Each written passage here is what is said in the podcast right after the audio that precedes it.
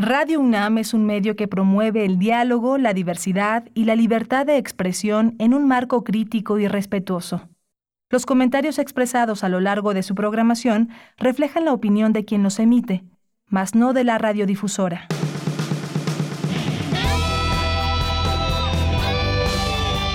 Prisma RU. Relatamos al mundo.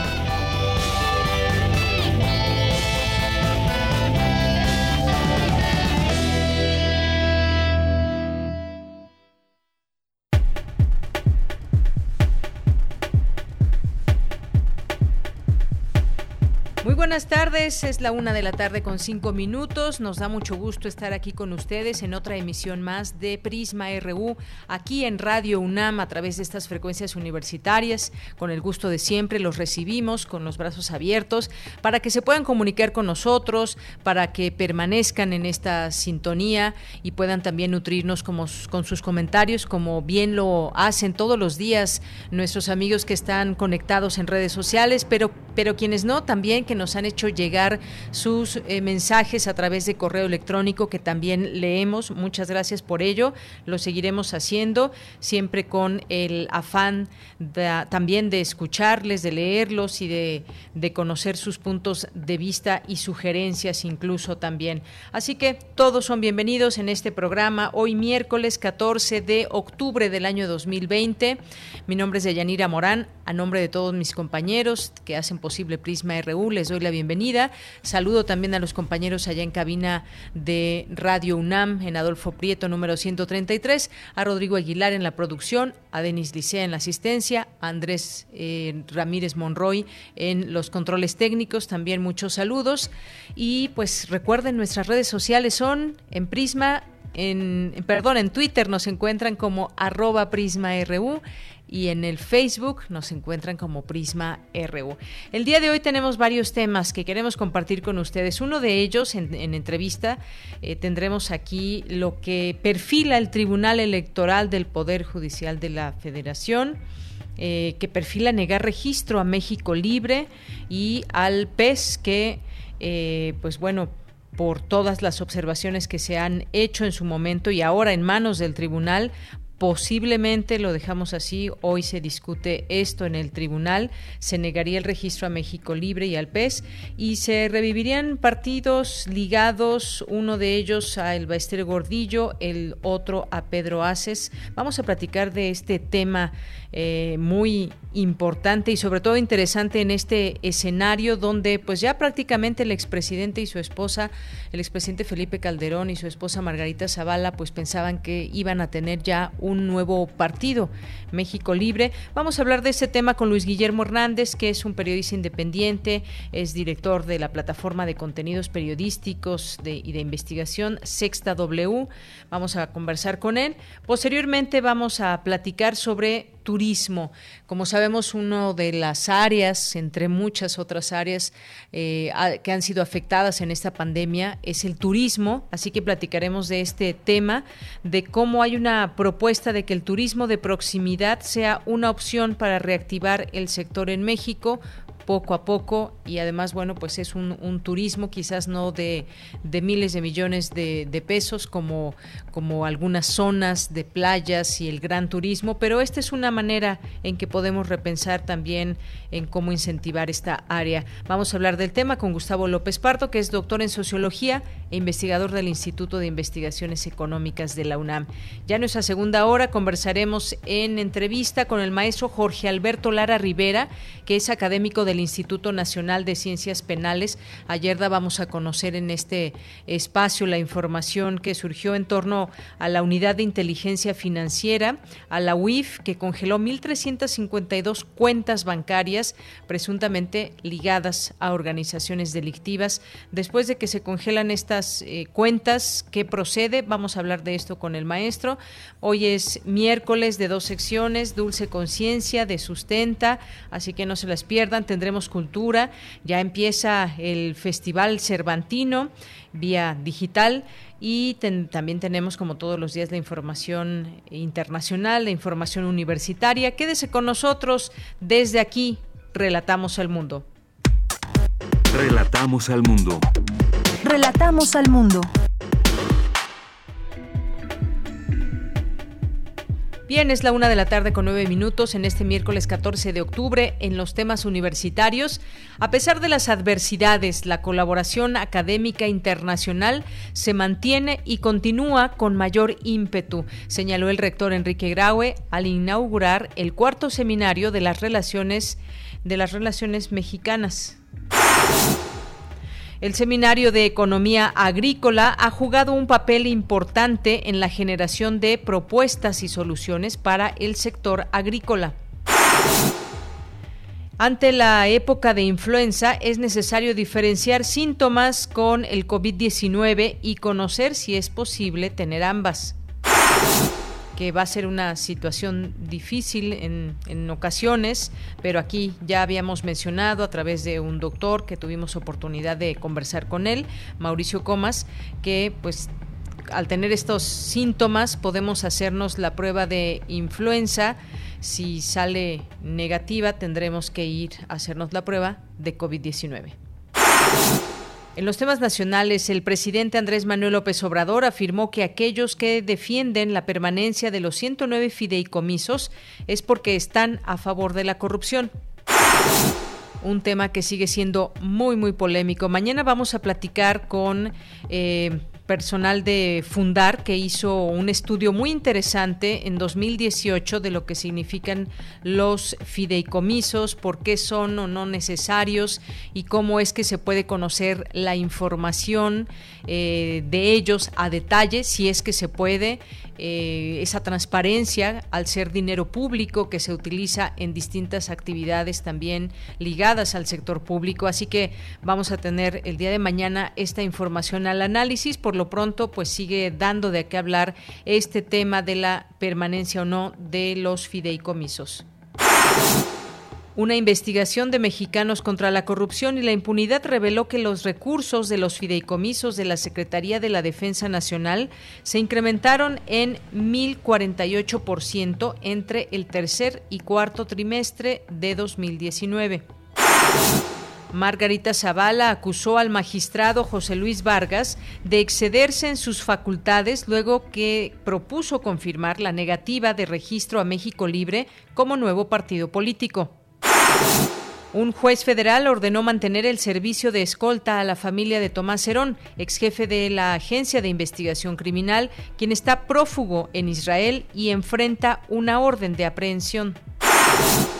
La Secretaría de Economía ordenó la suspensión inmediata de la comercialización de 18 marcas de queso y dos de yogur natural. El gobierno de la Ciudad de México propone endurecer los requisitos de emisiones con los que deben cumplir los vehículos para poder circular en la capital. La Liga MX de Fútbol Soccer anunció el regreso de la afición a los estadios desde el próximo 16 de octubre con un aforo máximo del 50%. En materia internacional, Rusia otorgó aprobación regulatoria a una segunda vacuna contra la COVID-19, informó el presidente Vladimir Putin. Tras rechazar asistir a segundo debate de forma virtual, el presidente Donald Trump y el demócrata Joe Biden responderán preguntas del electorado estadounidense de forma simultánea mañana jueves por la noche. Prisma RU. Relatamos al mundo.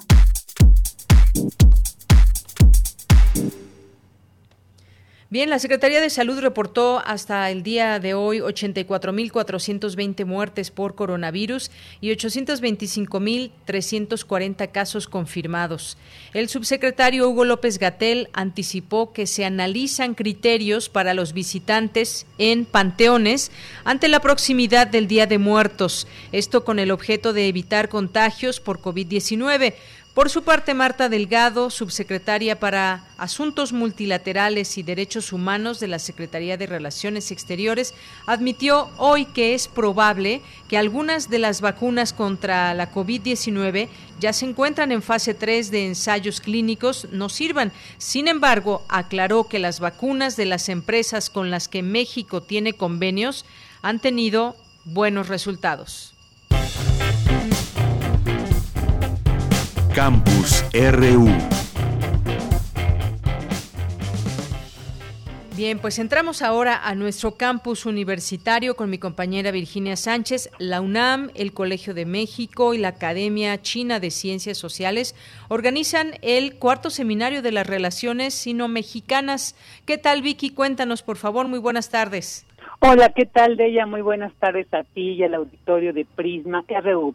La pandemia representa un reto sin precedentes para la humanidad, sin nada que se le pueda comparar en los últimos 100 años, por lo que la realización del Seminario de las Relaciones Sino-Mexicanas, más allá de la crisis de COVID-19, se denominó esta cuarta edición, organizado por la UNAM, el Colegio de México y la Academia China de Ciencias Sociales, es un ejemplo de la capacidad de adaptación de estas casas de estudio en México y en China.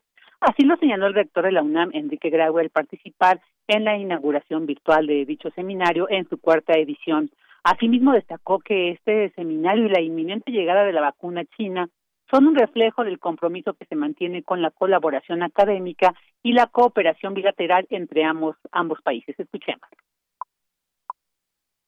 Pese a las adversidades, el ánimo de colaboración académica internacional no solo se mantiene, sino que continúa con mayor ímpetu porque nos une el compromiso con nuestras sociedades para emprender acciones que nos permitan consolidar y acrecentar la cooperación bilateral. Hace unos momentos comentábamos con el señor embajador de México en China esta magnífica noticia de que pronto, esperemos muy pronto, podamos llegar a tener la vacuna china en México.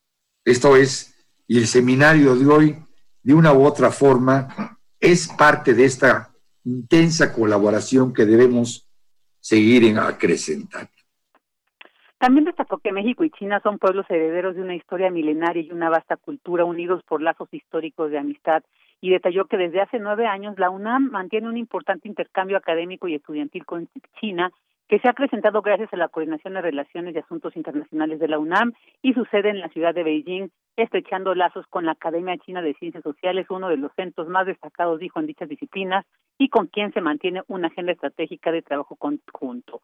En esta inauguración también estuvieron presentes de manera virtual el embajador de China en México, Xu King, Xu King Xiao, el vicepresidente de la Academia China de Ciencias Sociales, Gao Xiang, y el embajador de México en China, José Luis Bernal, así como Silvia Yorguli, presidenta del Colegio de México, quien precisó que este espacio muestra la diplomacia científica para consolidar la cooperación multilateral y en este caso la bilateral con ambos países, así como aportar desde las ciencias sociales una reflexión sobre las implicaciones de la pandemia. Escuchemos con experiencia sólida en investigación que va más allá del campo de la diplomacia y que atraviesa la economía, la demografía, la sociología, los estudios de género, los estudios internacionales, los estudios sobre relaciones internacionales y ciencia política. Creo que en ese marco es muy oportuno la forma en la que se organizó en hablar cómo desde las ciencias sociales podemos aportar al entendimiento de las implicaciones de la crisis del COVID-19, anticipar los efectos para las sociedades en ambos países y aprender de la forma en la que cada uno lo está enfrentando. Periodista Auditor, este cuarto seminario de las relaciones sino-mexicanas está conformado por seis mesas donde destacados académicos analizaron los impactos socioeconómicos de la COVID-19, las crisis sanitarias y los desafíos para las mujeres, los retos al sistema de salud y a la sociedad, la cooperación internacional para el desarrollo dentro de una política global y los nuevos compromisos con la educación superior y la investigación. De ella, este es mi reporte.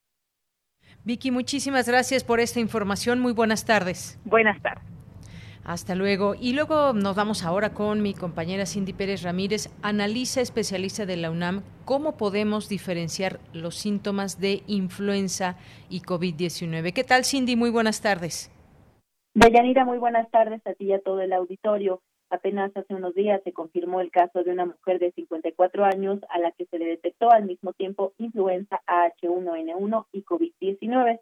Ante este panorama se realizó la charla virtual Dos enfermedades de época, influenza y COVID-19, organizada por la Facultad de Medicina de la UNAM, en donde la doctora Rosa María Wong, jefa de la Subdivisión de Investigación Clínica de la Facultad de Medicina, explicó que la influenza y el COVID son dos enfermedades que se manifiestan con signos y síntomas muy similares. Sin embargo, a diferencia de la influenza, el COVID afecta a varios órganos el SARS-CoV-2 no nada más afecta al pulmón, sino que hay casos de miocarditis, de derrame pleural, de alteraciones cardíacas, problemas en los riñones. Ambos virus se transmiten por contacto, por gotas, por fomites y por vía respiratoria. Mientras que en la influenza el periodo de incubación es muy corto, que puede ser de tres días, en el COVID puede el, el promedio de 5 a 7 días, aunque puede ir desde un día hasta 14 días. El periodo presintomático y el periodo de contagiosidad es mucho mayor en el COVID-19. La única diferencia clínica también que podemos encontrar es que en COVID-19 hay alteraciones del gusto y del olfato, mientras que en la influenza pues no, no se observa esto. La doctora Wong detalló que, de acuerdo con estudios realizados, hasta un 7% de los pacientes hospitalizados por COVID-19 tienen infecciones bacterianas. 14% en la unidad de terapia intensiva. ¿Y qué encontraron en cuanto a coinfecciones virales? El 3% tenían infecciones virales asociadas, además de COVID-19, y en el caso de los que estaban en terapia intensiva, 5% que están en la terapia intensiva. Y dentro de los virus que están asociados a coinfecciones por COVID-19, hasta un 24% puede ser influenza A y B. Cuando los pacientes tienen COVID-19 y además tienen coinfecciones, el riesgo de morir es de 5.8 veces más que aquellos que no tienen coinfecciones. Otras eh, bacterias importantes asociadas es, por ejemplo, el Streptococcus pneumoniae, para la cual también hay una vacuna, y en el caso de virus, influenza A y B, que son los más frecuentes. De Yanira cabe señalar que este año el gobierno mexicano elevó la demanda de dosis de vacuna contra la influenza, las cuales pasaron de 30 a 35 millones. Esta es la información. Muchísimas gracias, Cindy. Muy buenas tardes. Muy buenas tardes. Hasta luego. Y bueno, pues ahí está uno de los de los síntomas que puede diferenciar una de otra, la influenza de del COVID-19, pues es la pérdida del gusto y el olfato. Con la influenza no se da esta esta situación.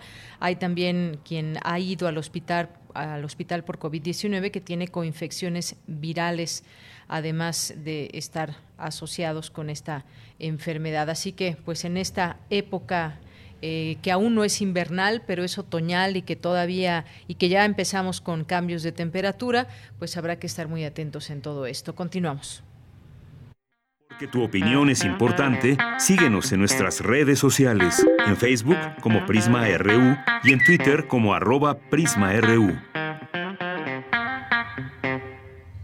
Es la una de la tarde con 22 minutos. Vamos a hablar de un tema, les decíamos al inicio de esta emisión, el Partido Encuentro Solidario, resurgido de Encuentro Social, podría no obtener el registro como partido político, al igual que México Libre, organización impulsada por Felipe Calderón y Margarita Zavala, de acuerdo con proyectos de sentencia que serán votados hoy por la Sala Superior del Tribunal Electoral Federal.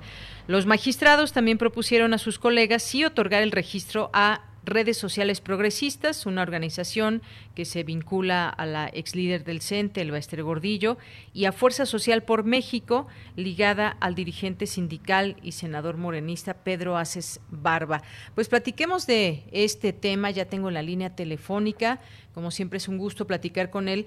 Luis Guillermo Hernández, él es periodista independiente con estudios de doctorado en comunicación por la Universidad Iberoamericana y es director de la plataforma de contenidos periodísticos e investigación Sexta W. Luis Guillermo, ¿cómo estás? Muy buenas tardes.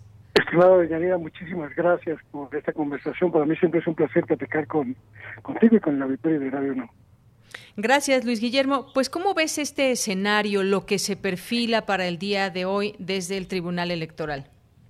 Pues me parece que me parece que lo que estamos observando, estimado Yanira, es eh, una consecuencia lógica en términos eh, no solo políticos, sino también jurídicos, principalmente jurídicos, pues de la forma en la que el expresidente Felipe Calderón y su esposa Margarita Zavala eh, pues eh, llevaron a cabo la creación de este, de este partido, muchas inconsistencias que ya habían sido detectadas por el Instituto Nacional Electoral y que también ya habían sido eh, señaladas pues, en, en, muchos momentos no solo por los actores políticos, sino también por, por la prensa.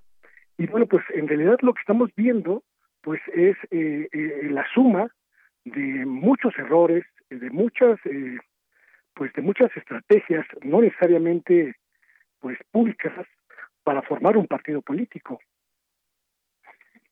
Efectivamente, y, bueno, pues hay, hay varias cosas. Mira, anoche pues nos enteramos de esto de manera, de manera un tanto inusual, porque un, un magistrado ponente de la resolución sobre México Libre, que es José Luis Vargas, dio a conocer en sus redes sociales su proyecto de sentencia en el que propone, propone confirmar la resolución del INE que negó el registro como partido a la organización de eh, bueno, a México Libre. Y pues fuentes del tribunal señalaron incluso que el proyecto podría confirmarse por el voto mayoritario de los magistrados, que, eh, que se puede dar incluso en, en bloque. Se da esta situación y además pues eh, se habla de que Reyes Rodríguez se ha orillado a excusarse de la votación sobre México Libre luego de que Morena también presentó un incidente de incumplimiento en el que acusa al magistrado de tener nexos con Felipe Calderón y Margarita Zavala. Ahí está otra situación también importante. Así es, desde la semana anterior eh, ya había habido algunas voces, a mí un par de fuentes del, mismo tribunal me habían comentado que dentro del, del tribunal ya había algunas voces que señalaban pues que la gran cantidad de irregularidades en términos de procedimientos para crear el partido, pues estaban pesando en el ánimo de, del tribunal, pues para confirmar la negativa del INE a conceder el registro a México Libre y que independientemente de que algunos magistrados, como el magistrado Reyes, pudieran eh, de alguna manera eh, tener una visión contraria a esta negativa, pues la gran mayoría de, de la de la del tribunal pues estaba ya pues digamos de alguna manera decantada a que el cúmulo verdad así, me lo mencionó la fuente el cúmulo de, irregularidades pues pesaran en esta en esta en esta valoración. Lo que lo que creo que también es importante eh, eh, considerar Bellanía es que eh, el tribunal solo puede sancionar aquellos elementos que, que, le, que le plantean los propios quejosos. Y en este sentido el tribunal no puede ir más allá de valorar las pruebas que el propio INE ya había revisado y que ya había ponderado. Es decir, no puede haber eh, elementos adicionales o elementos no considerados por el Instituto Nacional Electoral en su negativa. Y eso, pues, de alguna manera abre el, abre el paso para que eh, en los términos en los que se dio este rechazo a la creación de México Libre, pues sean ratificados por el por el tribunal, independientemente de que algunas figuras pues puedan ser cercanas al, al calderonismo. Exactamente. Y además, bueno, estas razones sin duda son importantes. El proyecto de Vargas propone validar los señalamientos del INE sobre estas supuestas aportaciones de origen que no se identifica a México Libre eh, por esto el magistrado constituye una falta, digamos, así lo dijo él, determinante que viola los principios de transparencia y rendición de cuentas, algo que ha negado en su momento sobre todo Margarita Zavala, dice que sí hay posibilidad de que se identifique el origen de estas aportaciones. El INE, hay que recordar, negó el registro a esta organización debido a que ésta recaudó donaciones por más de un millón de pesos mediante una aplicación que no permite identificar al propietario de tarjetas bancarias utilizadas. Esto, digamos que fue una razón muy principal y muy importante. Así es, y además, eh, si recordamos la valoración que hicieron los consejeros del INE respecto de este, este asunto en particular, fue muy clara. Eh, cuando eh, México Libre recibió las indicaciones para constituirse en partido y hacer pues esta colecta pública tenía, tenía muy claro que debía ceñirse a ciertos parámetros de regulación. Uno de ellos era no obtener recursos eh, de plataformas digitales que impidieran la libre fiscalización de esos recursos, la total, el, el total esclarecimiento de esos recursos. El que no lo hayan hecho así, independientemente de que puedan argumentar públicamente que pues pueden ellos identificar quién donó, pues está contraviniendo un, un, lineamiento específico del Instituto Nacional Electoral y que sin duda a la cuantía pues juega ahora en su en su contra. Más de un más de un, un cierto porcentaje de dinero ingresado por esa plataforma opaca pues simple y sencillamente redunda en la negativa de concederle ese registro, independientemente, insisto, de otras muchas irregularidades que se han identificado, pues como la presentación de fotocopias, la duplicación de registros, la, falsificación de, credenciales eh, electorales, es decir, eh, solo solo pensando en la en la en los lineamientos que estableció el INE, pues México Libre eh, incumplió con una buena cantidad de, de, elementos y pues ahora pues insisto está está pagando las consecuencias.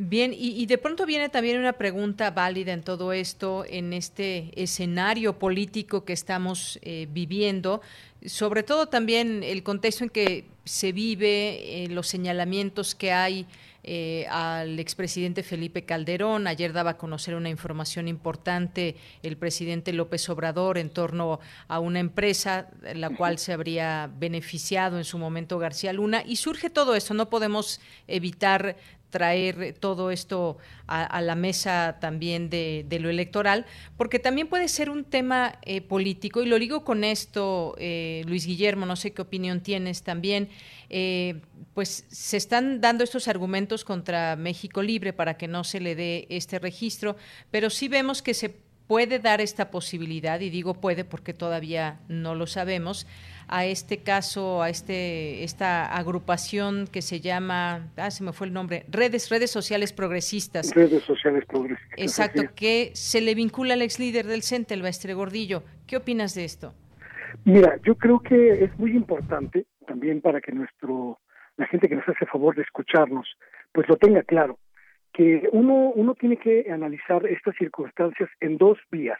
La vía jurídica, que es la que hemos hablado en, en estos minutos, y, la vía política, en la que juega eh, sin duda eh, un, un, asunto muy importante como es el involucramiento del de, eh, gobierno de Felipe Calderón, pues en algunos asuntos que están siendo investigados por la justicia, pero que también tienen asuntos de, de índole política detrás.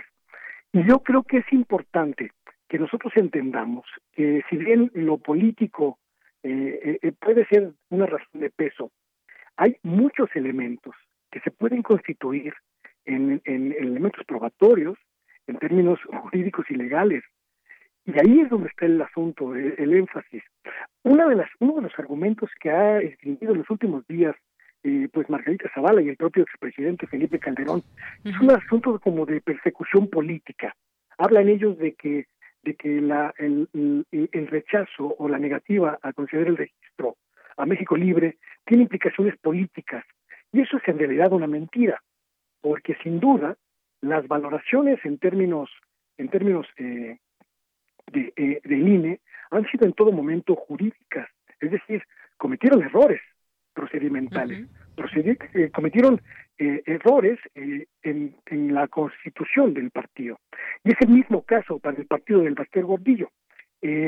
más allá de que pueda haber o no animadversiones políticas, más allá de que haya diferencias políticas entre el gobierno federal y el grupo de la ex eh, dirigente del CENTE, el Bester Gordillo, pues hay errores de procedimiento que se cometieron en la en el momento de constituir sus asociaciones políticas.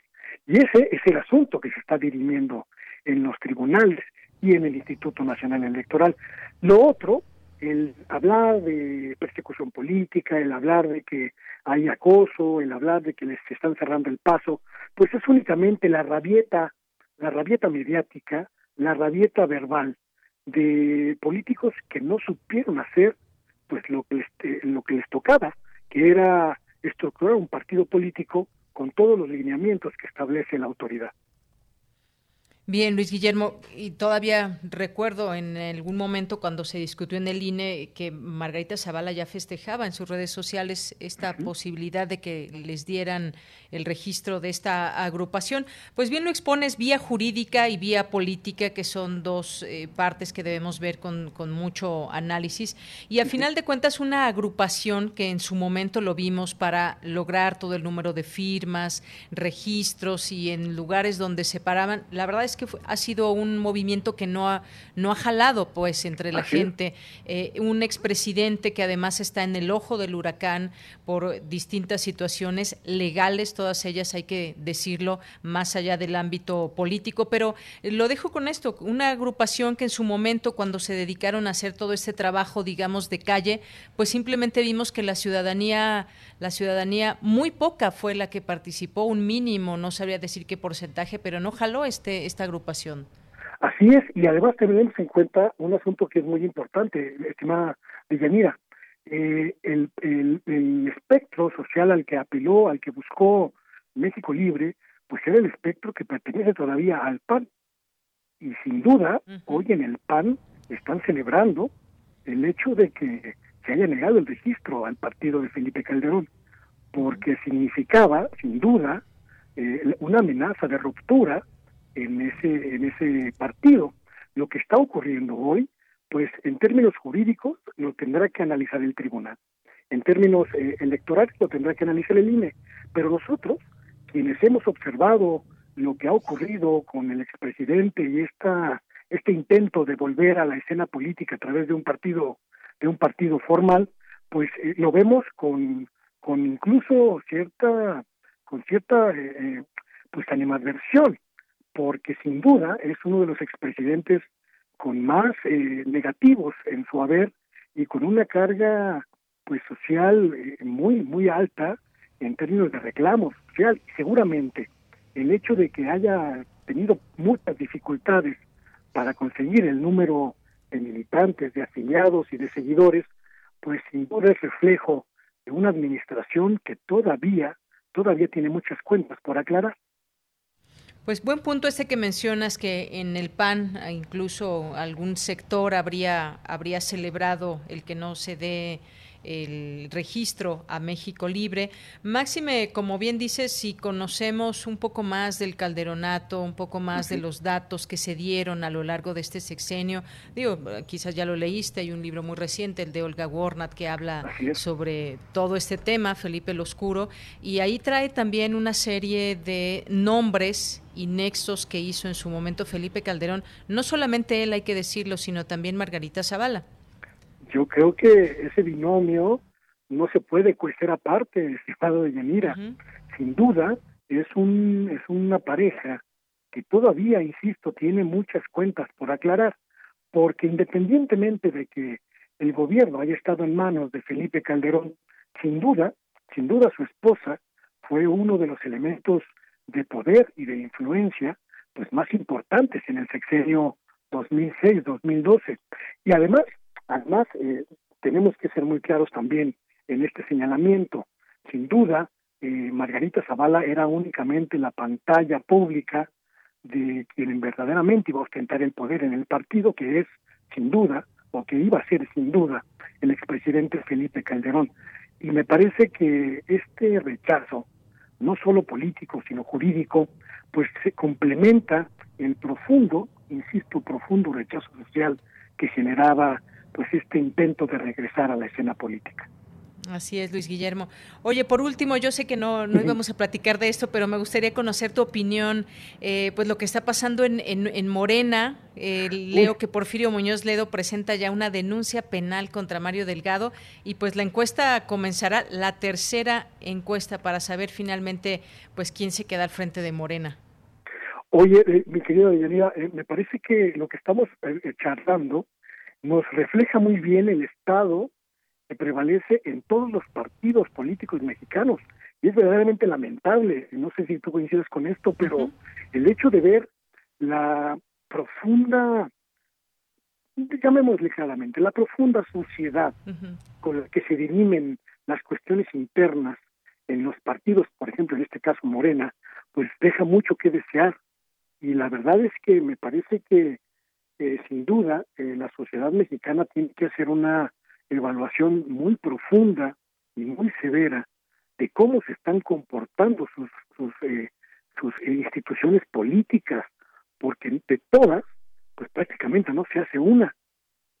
Ahora, ahora sí que permíteme ser llano y, y este coloquial, pero ahora resulta que hasta que hasta el más chimuelo, más carrieles Y vemos trampas, vemos golpes bajo la mesa, vemos eh, pugnas eh, intestinas, pero además vemos una lucha descarnada, grosera y, grotesca por el poder, por lo que representa ser representante partidista, por lo que representa una posición de partido, en el caso de Morena, esta lucha eh, demencial que están llevando a cabo las diferentes figuras por repartirse ese jugoso pastel que es Morena de cara a la elección intermedia del próximo año y de cara a lo que representa la renovación del Congreso el próximo año, pues sin duda es lamentable, es verdaderamente lamentable, porque no hemos visto una sola figura que represente la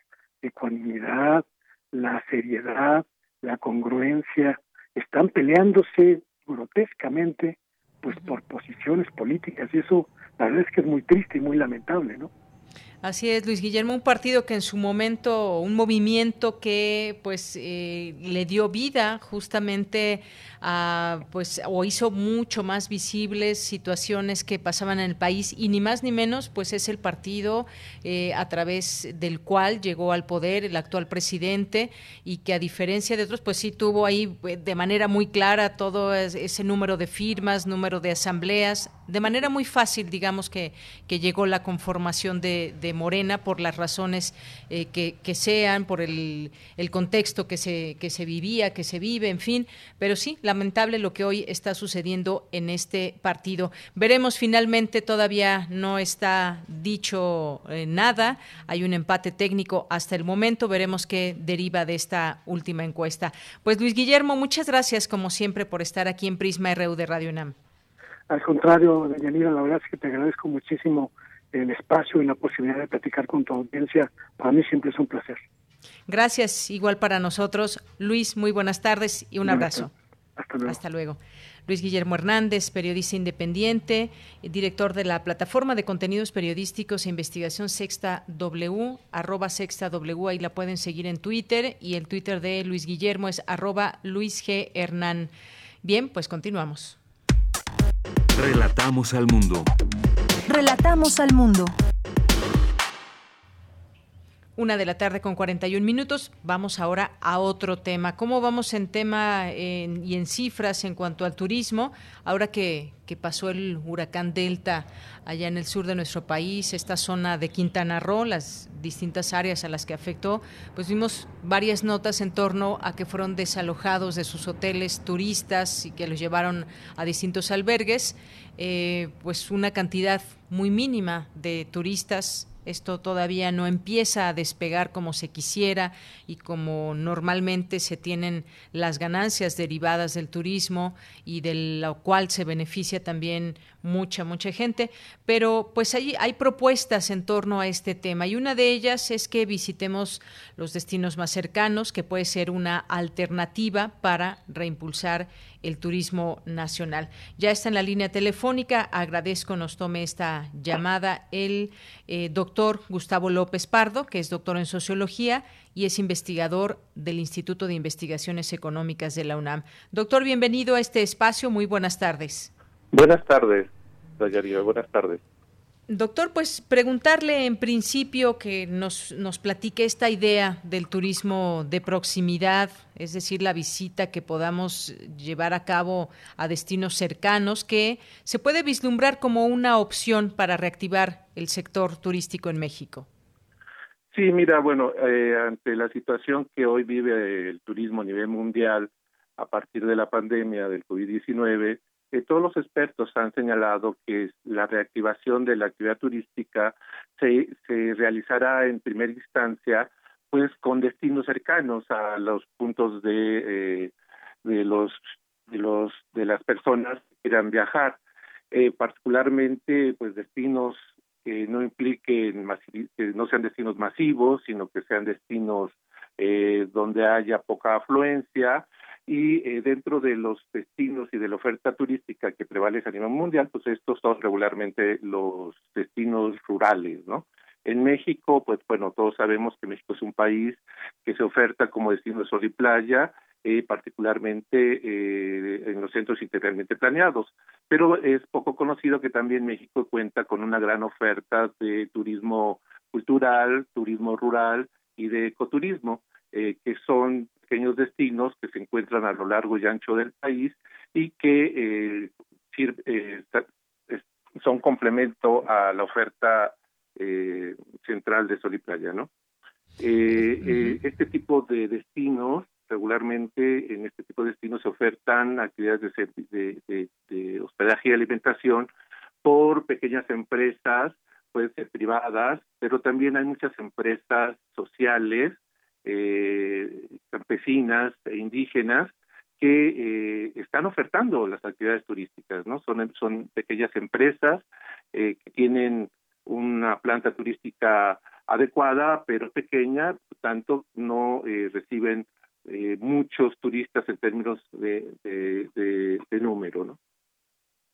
Efectivamente, de número, porque este sería, digamos, este turismo de proximidad, eh, no es un turismo masivo y, permite establecer con una mayor facilidad medidas de seguridad. ¿Por qué mucha gente no está viendo al turismo como una opción en este momento? Una, pues la parte económica pega. Hay mucha gente que pues ha visto mermadas sus finanzas y quien quizás tiene la posibilidad de, viajar, pues se la piensa dos veces con este tema de, eh, de la seguridad sanitaria para los visitantes. Llegar a un sitio a una cabaña, a un, a un hotel, implica también pues eh, confiar, y eh, esa es la palabra quizás, doctor, confiar en que las personas que nos ofrecen ese servicio turístico pues lo estén haciendo de la mejor manera y con, eh, con la seguridad sanitaria que se requiere y por la otra también el buen uso de estas instalaciones también en el tema sanitario por parte de los propios eh, turistas. Es decir, es una situación también de mucha confianza. Sí, efectivamente, como tú bien lo señalas, es una confianza de los turistas eh, de que van a, ir a destinos que eh, no son masivos, que se encuentran regularmente en el aire libre y que se cumplirán, digamos, los los protocolos de seguridad que están estableciendo. Pero también es confianza por parte de las comunidades receptoras.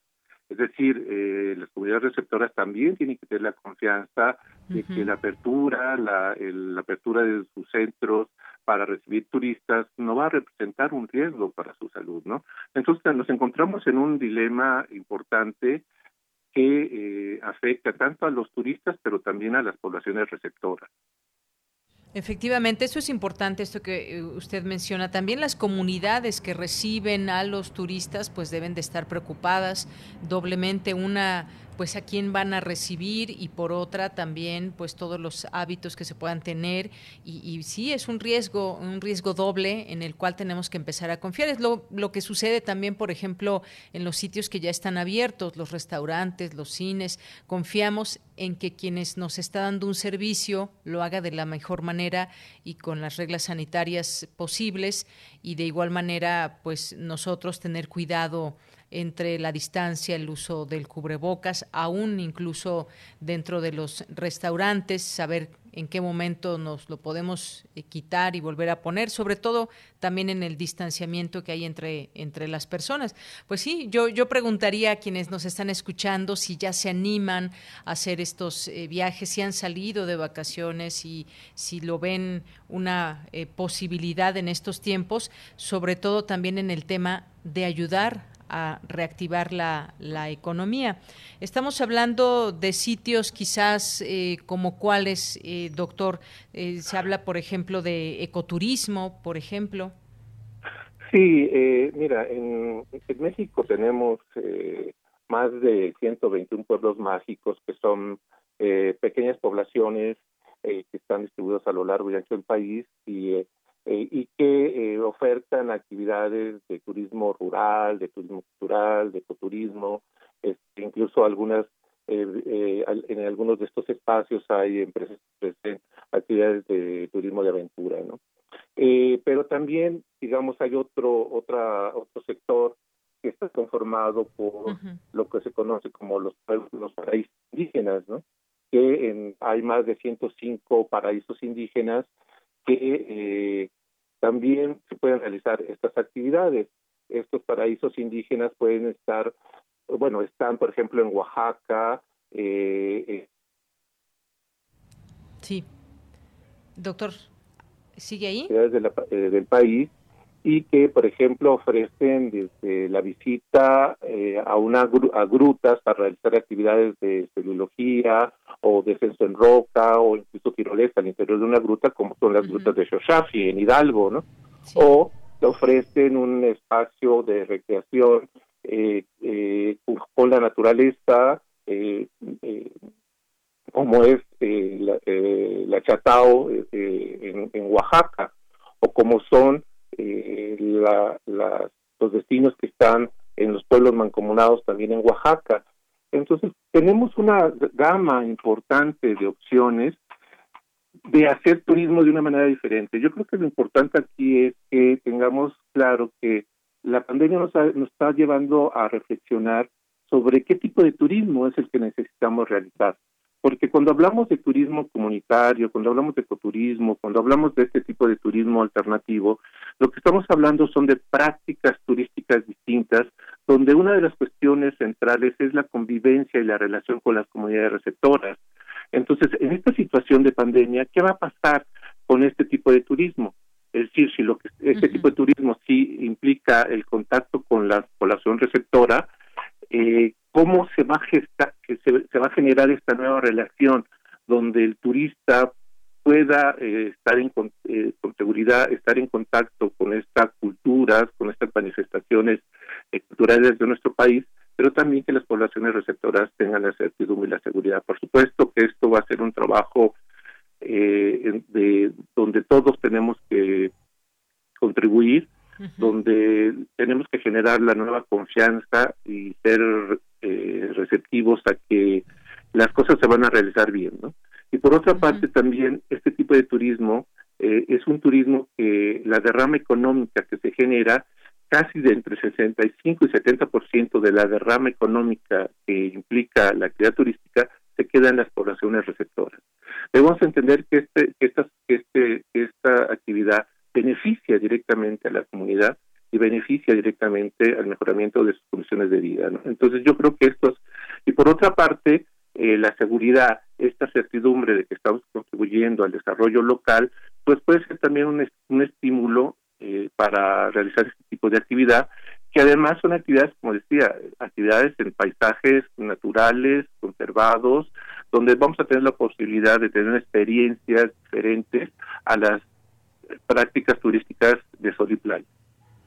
Efectivamente, yo le iba a decir justamente que nos recomienda, pues hay distintos eh, lugares, eh, poco a poco tenemos que comenzar en esta reactivación, ganarnos también eh, esta, esta confianza. Hay distintos lugares, nos mencionaba, por ejemplo, algunos en Oaxaca, está, por ejemplo, y parte de lo que usted mencionaba también a través de, de TV UNAM, está, por ejemplo, el Parque Giral San, San Nicolás Totolapan, eh, reserva, reserva natural de la Jusco, que queda pues aquí muy cerca de la Ciudad de México.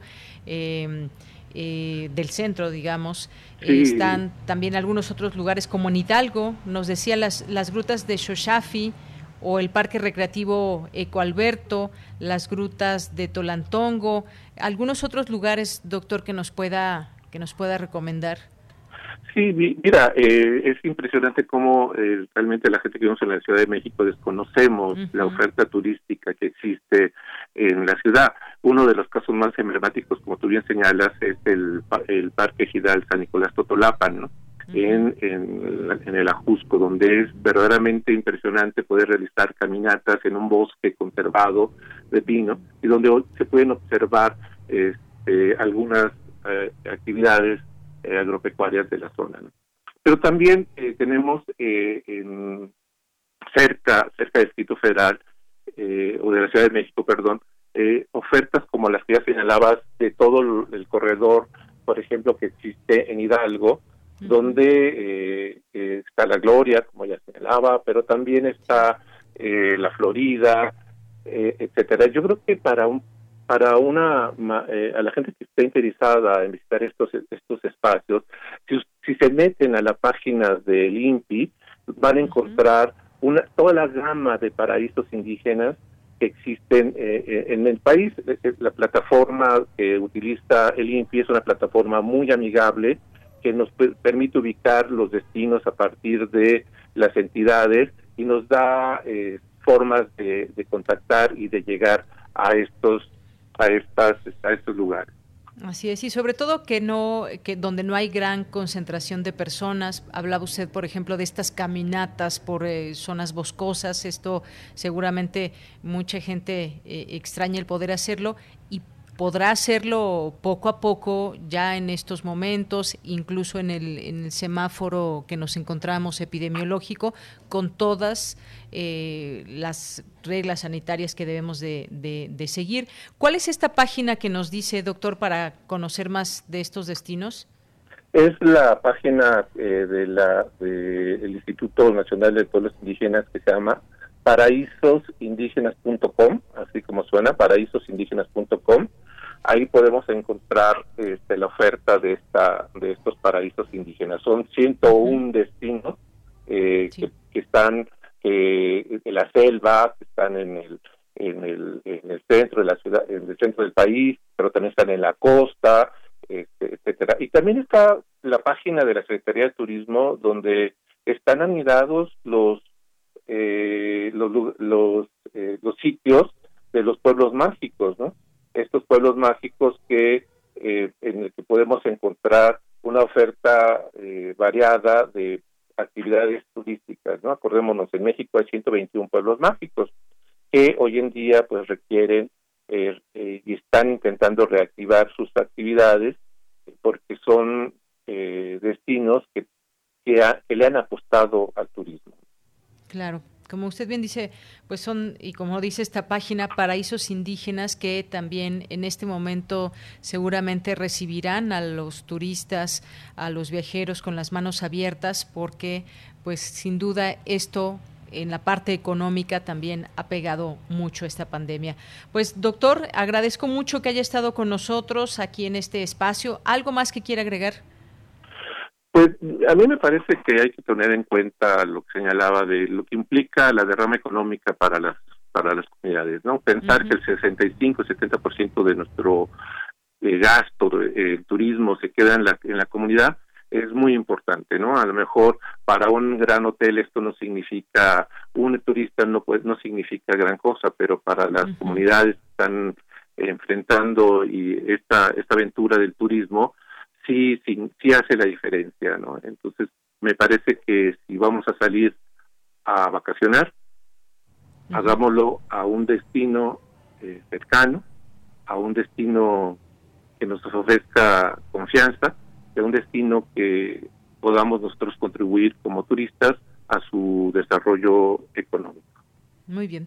Pues doctor, muchísimas gracias. Publicaremos también en nuestras redes sociales esta página que usted nos menciona para que la gente que pues en estas fechas o próximas fechas quiera quiera hacer un, un viaje también con mucha conciencia, con mucha responsabilidad y también con esta vista de ayudar a generar eh, pues la reactivación económica lo pueda hacer. Paraísosindígenas.com es la página que usted nos dice.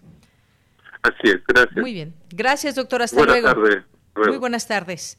Bien, pues fue el doctor Gustavo López Pardo, doctor en sociología e investigador del Instituto de Investigaciones Económicas de la UNAM. Cuéntenos si ustedes ya han tenido alguna experiencia turística eh, en tiempos de pandemia.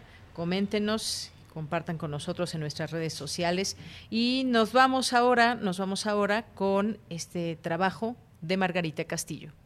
La Orfandad del Sueño, 2 y 3. Telma Nava.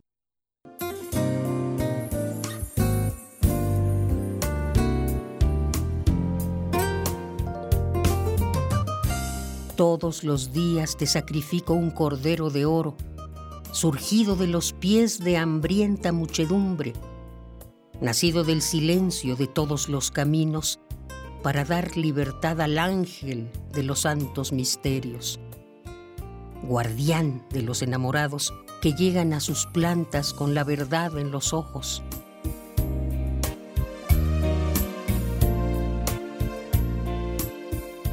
y tropiezo de pronto con un escudo de cobre al frente de la puerta iluminada.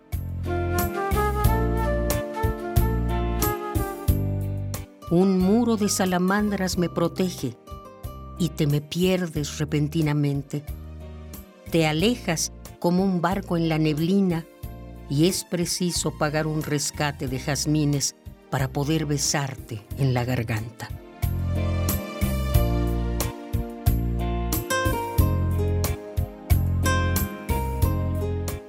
Una hebra de plata atraviesa el silencio de tus párpados, de tus manos durmiendo en mi cintura fatigada.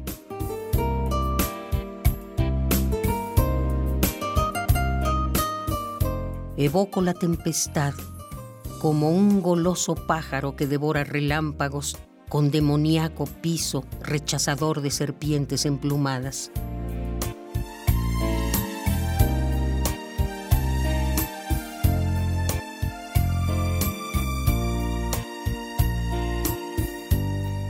Surgen las estrellas a la vista de todos. Y el mito es como un guante sin medida. El colibrí en su celda sacude su ala derecha.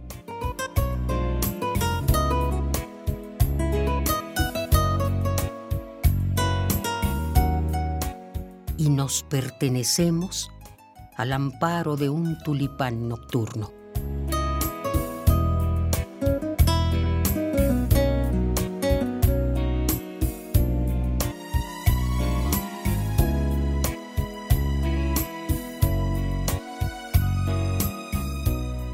La orfandad del sueño 2 y 3. Telmanaba.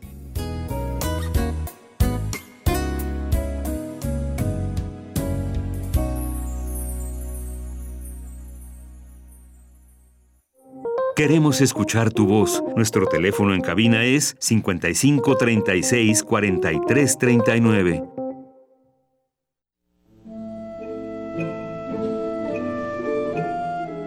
La Sala Nezahualcóyotl, Casa de la Orquesta Filarmónica de la UNAM, el espacio escultórico, donde se reúnen las obras de artistas que nos acompañan en la travesía universitaria, el Centro Cultural Universitario, punto de encuentro de la música, la danza, el teatro y el cine, la autonomía de las universidades, el impulso de la ciencia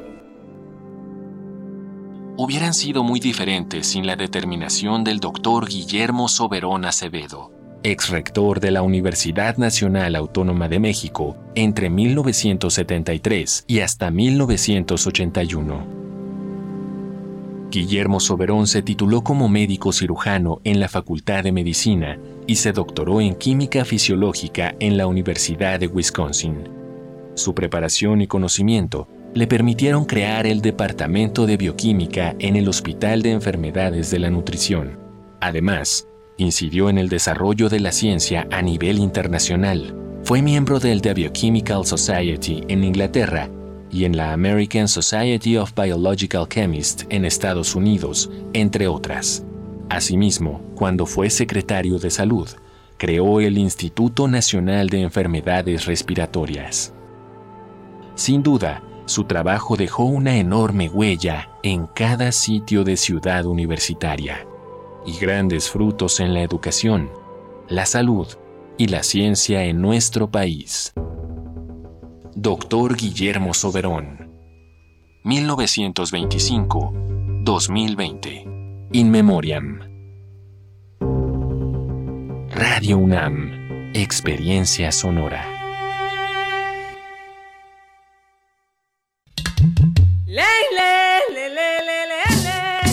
Cada lugar habitado por seres humanos tiene historia y cultura. La música emerge de la tierra como un tipo de planta según el clima. Se alimenta de costumbres, ritos, instrumentos, sensaciones y pensamientos. ¿Quieres escuchar los sonidos de la tierra? Iniciemos el camino sin brújula. Todos los domingos a las 18 horas por Radio UNAM. Conoce al mundo por su música. Radio UNAM, experiencia sonora.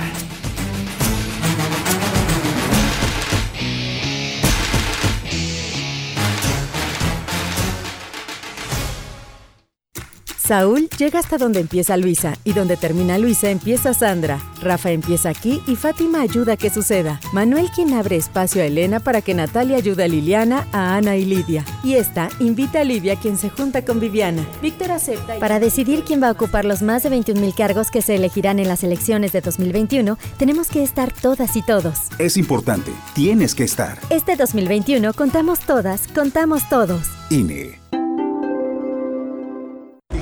voy a ser policía. Le saca uno la verdad a las personas, como sea, de guacanazos, a meterles la macana eléctrica. Éramos los halcones. Creí que era un bebedor social y que podía dejar de beber cuando yo quisiera, ¿no? Y no fue así. Perder familia, tocar un fondo de sufrimiento muy cabrón, de esos delirios visuales, ver cómo me comía las arañas, los alacranes. El mundo de las drogas no es un lugar feliz. Busca la línea de la vida. 800-911-2000.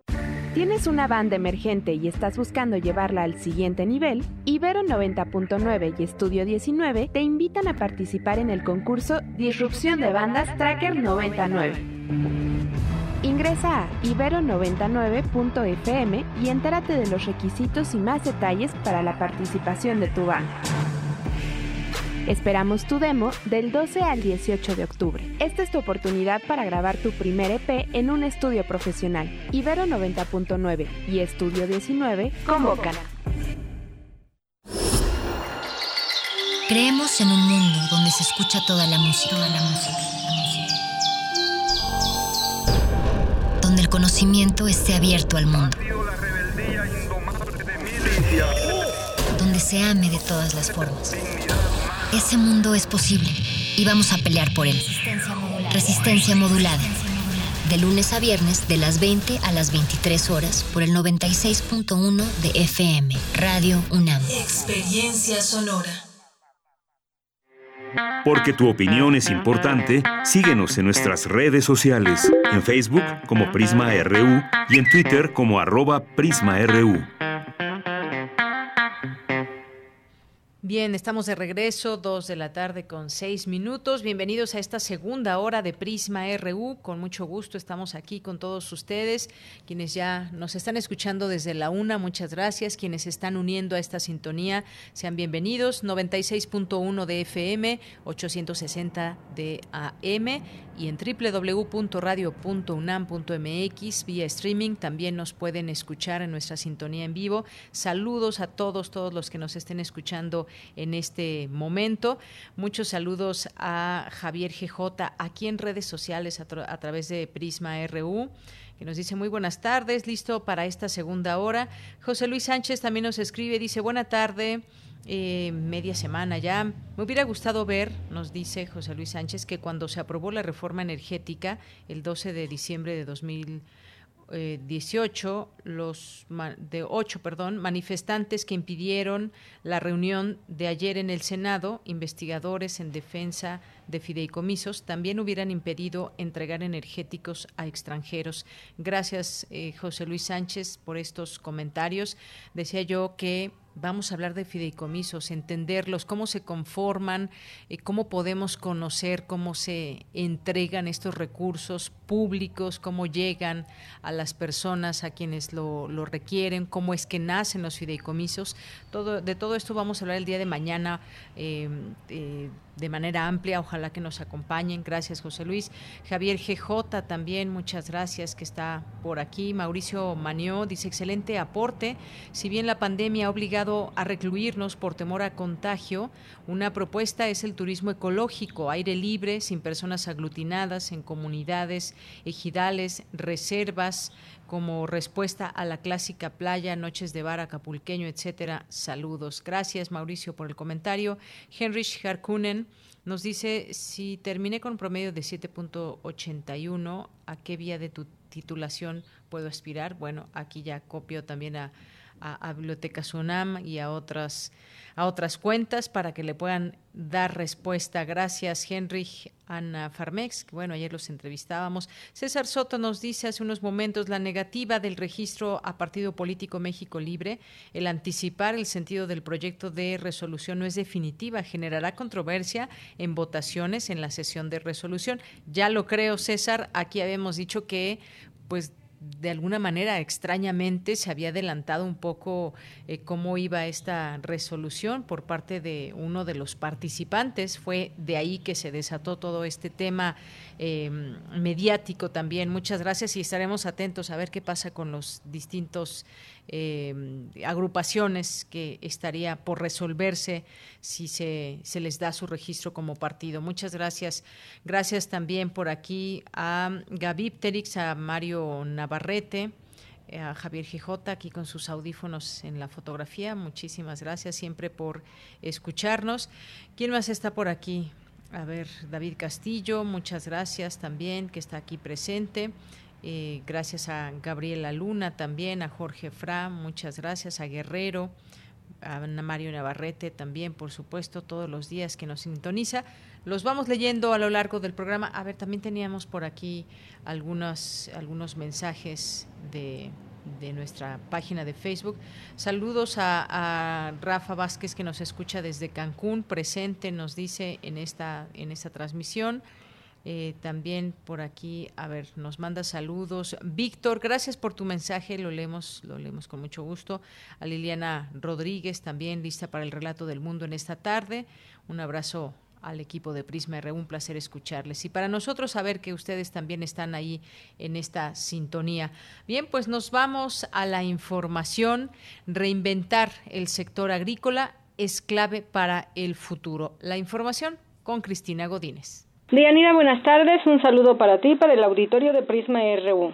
El Instituto de Investigaciones Económicas de la UNAM organizó el cuadragésimo seminario de Economía Agrícola. Su director, Armando Sánchez Vargas, expresó que desde la creación del seminario, en 1981, se han generado debates con perspectiva crítica. Agregó que se debe pensar en el bienestar de la sociedad como un derecho, como las posibilidades que tienen todos los ciudadanos del país a una alimentación de calidad que les permita desarrollar sus capacidades. Un seminario que fue inaugurado en el año de 1981. Eh, en esta época, eh, bueno, se, se discutían todos los problemas del sector agrícola desde una perspectiva crítica. Eh, esa perspectiva crítica ha generado una, un sinnúmero de investigadores del área de economía agrícola que han aportado ideas siempre pensando en, el bienestar de la sociedad. Por su parte, Casio Luiseli Fernández, del Programa Universitario de Estudios del Desarrollo, dijo que para que naciones como México enfrenten los retos económicos derivados de la pandemia, es indispensable manejar sus recursos naturales de forma sustentable y mediante el combate a la pobreza. La expansión agrícola tiene que ser por mayor productividad, por unidad de tierra o por unidad de trabajo o por unidad de capital. Pero tenemos que hacer más productiva la agricultura y no ocupar tanto espacio porque estamos colisionando con la biodiversidad. Bosques, selvas, manglares e inclusive desiertos, que son ecosistemas muy ricos y muy valiosos. El también investigador del Instituto Mora señaló que la frontera entre las regiones urbanas y el campo se difuminan y provoca que la mayoría de los ingresos de las comunidades campesinas ya no provengan de la agricultura. Por último, recomendó reinventar el sector agrícola desde una perspectiva realista y revisar el papel de la ciudad como un mediador en un mundo que además enfrenta los estragos del cambio climático. De Yanir, este es el reporte. Buenas tardes. Gracias, Cristina. Muy buenas tardes. Miren, nos llegó aquí también una, una fotografía y una recomendación de Diego Vargas que nos dice, saludos, en pandemia no he visitado aún algún lugar, pero les comparto que hace un año fui a Shoshafi Grutas, uno de los lugares que nos recomendaba hace unos momentos el doctor de qué lugares podemos comenzar quizás a visitar algunas opciones. Y bueno pues nos manda esta esta foto donde se ve un, lugar boscoso Shoshafi Grutas. Nos dice Diego donde me hospedé unos días en una cabaña para terminar detalles de mi tesis muchas gracias y saludos Diego. Gracias por estarnos escuchando. Gracias por la fotografía y la recomendación. Bien nos vamos ahora a la sección de sustenta. Hoy en esta sección mi compañero Daniel Olivares nos presenta el tema huertos urbanos Unidos. En esta primera entrega nos hablará de la importancia de los cultivos para la economía y el medio ambiente. Adelante.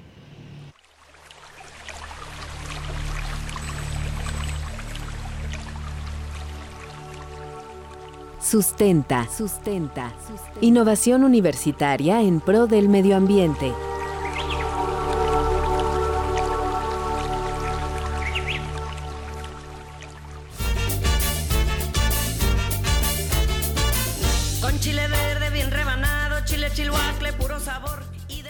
Se han convertido en una práctica agrícola muy popular en diversas ciudades alrededor del mundo por los beneficios que ofrecen como la producción de alimentos frescos. Hablamos de los huertos urbanos. Más allá de una moda, los huertos urbanos representan una excelente opción para la producción de alimentos frescos en nuestra propia casa. En este espacio de sustenta abordaremos este tema y para ello contaremos con la participación del doctor David Monachón de la Coordinación Universitaria para la Sustentabilidad de la UNAM, quien nos hablará de la importancia de los huertos urbanos en el ámbito económico, social, de salud y sobre todo del medio ambiente.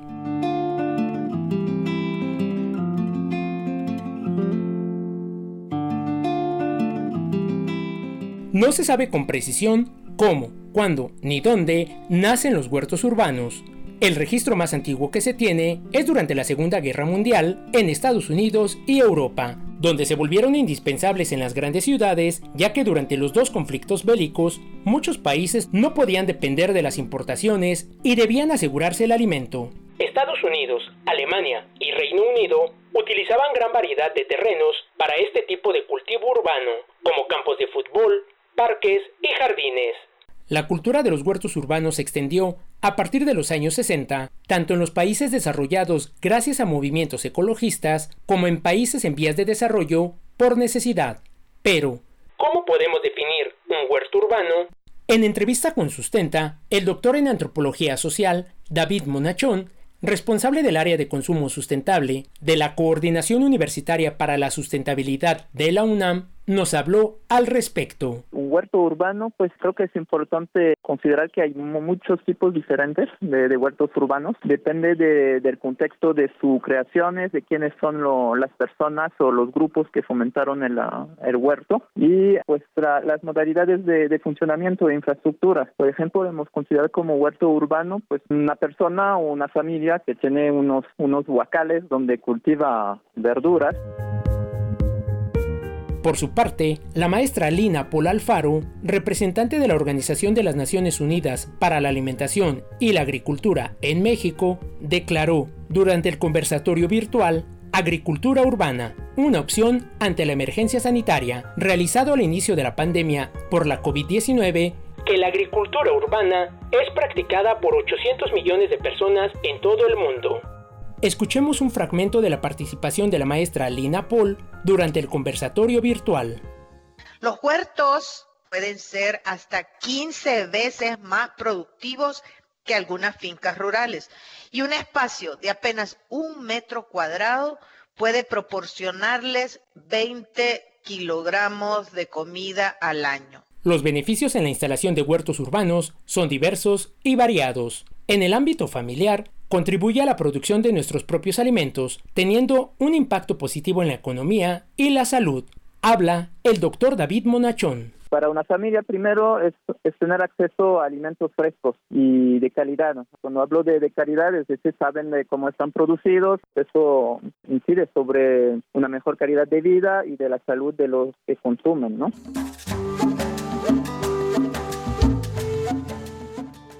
Además de los huertos familiares existen los comunitarios, diseñados e instalados por un grupo de personas para consumo propio o para la venta de los productos, donde se fomenta la cooperación y autogestión entre los habitantes, creando conciencia en las nuevas generaciones respecto a la ecología, el medio ambiente y el consumo responsable. La construcción de huertos urbanos nos brinda otro beneficio importante, el cuidado del medio ambiente y la reducción del calentamiento global, en las grandes ciudades, los espacios con vegetación como jardines o parques son escasos. Los huertos urbanos permiten entonces regular la temperatura que se genera en el asfalto. Los huertos favorecen a través de, la evaporación de agua, pero también porque las plantas permiten evitar que el sol se refleje directamente en el cemento, por ejemplo, en una terraza, ¿no? Y también otro aspecto ambiental importante de los de esos huertos aquí en la ciudad es que son como especies de, de santuarios o refugios para cantidad de animales y en particular los polinizadores, que son muy importantes para la ecología. Para la instalación de un huerto urbano no se requieren de jardines ni grandes extensiones de tierra, se pueden ubicar en la azotea o el balcón. Cultivando tomates en un bote, hierbas aromáticas en la mitad de una llanta y chiles en botellas de PET. Como ya lo escuchamos, los huertos urbanos se han convertido en una alternativa sostenible para la producción de alimentos frescos, la generación de empleo, el reciclaje de residuos urbanos y el fortalecimiento de áreas verdes frente al cambio climático. En la próxima entrega de Sustenta hablaremos de los huertos urbanos comunitarios en la Ciudad de México y el campus universitario, así como algunas recomendaciones para la instalación de nuestro propio huerto urbano. Si tienes alguna duda, pregunta o aclaración, puedes enviarlas a través de las redes sociales de Prisma RU o en mi Twitter personal. Me encuentras como arroba Daniel Medios TV. Para Radio UNAM, Daniel Olivares Aranda.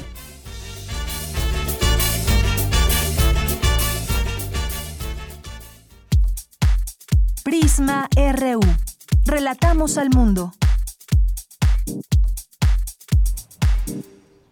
Bien, continuamos, son las 2 de la tarde con 20 minutos. También queremos mandar muchos saludos a Alfredo Jiménez Lagar, que nos manda una fotografía de Zacatlán de las Manzanas y lugares circunvecinos como Piedras Encimadas de lujo. Nos manda aquí una belleza de foto. Muchas gracias, Alfredo.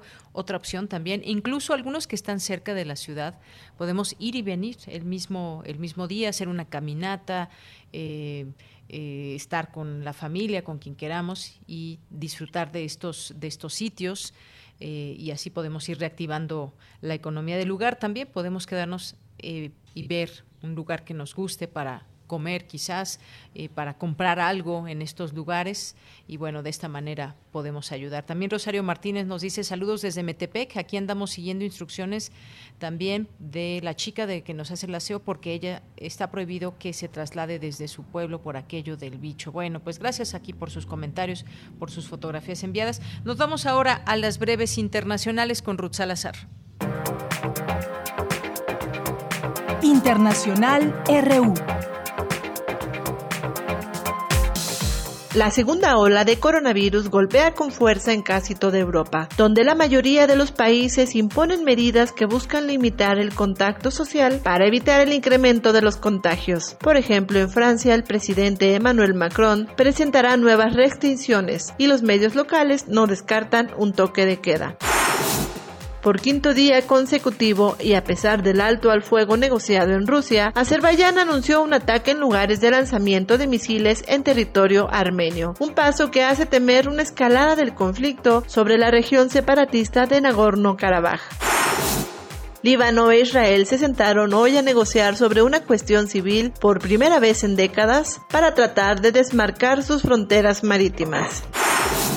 Desde hace semanas, cientos de jóvenes en Tailandia salen a las calles a manifestarse. Exigen la salida del primer ministro, la revisión de la constitución que otorga amplios poderes al ejército y además la monarquía comienza a ser cuestionada. Este miércoles los manifestantes desafiaron el paso del rey en una caravana en Bangkok, un gesto inédito de rebeldía ya es un hecho. Los ministros del G20 acordaron prorrogar la moratoria de deuda para los países más pobres durante seis meses, un periodo que podría ampliarse más dependiendo de la sostenibilidad de la deuda.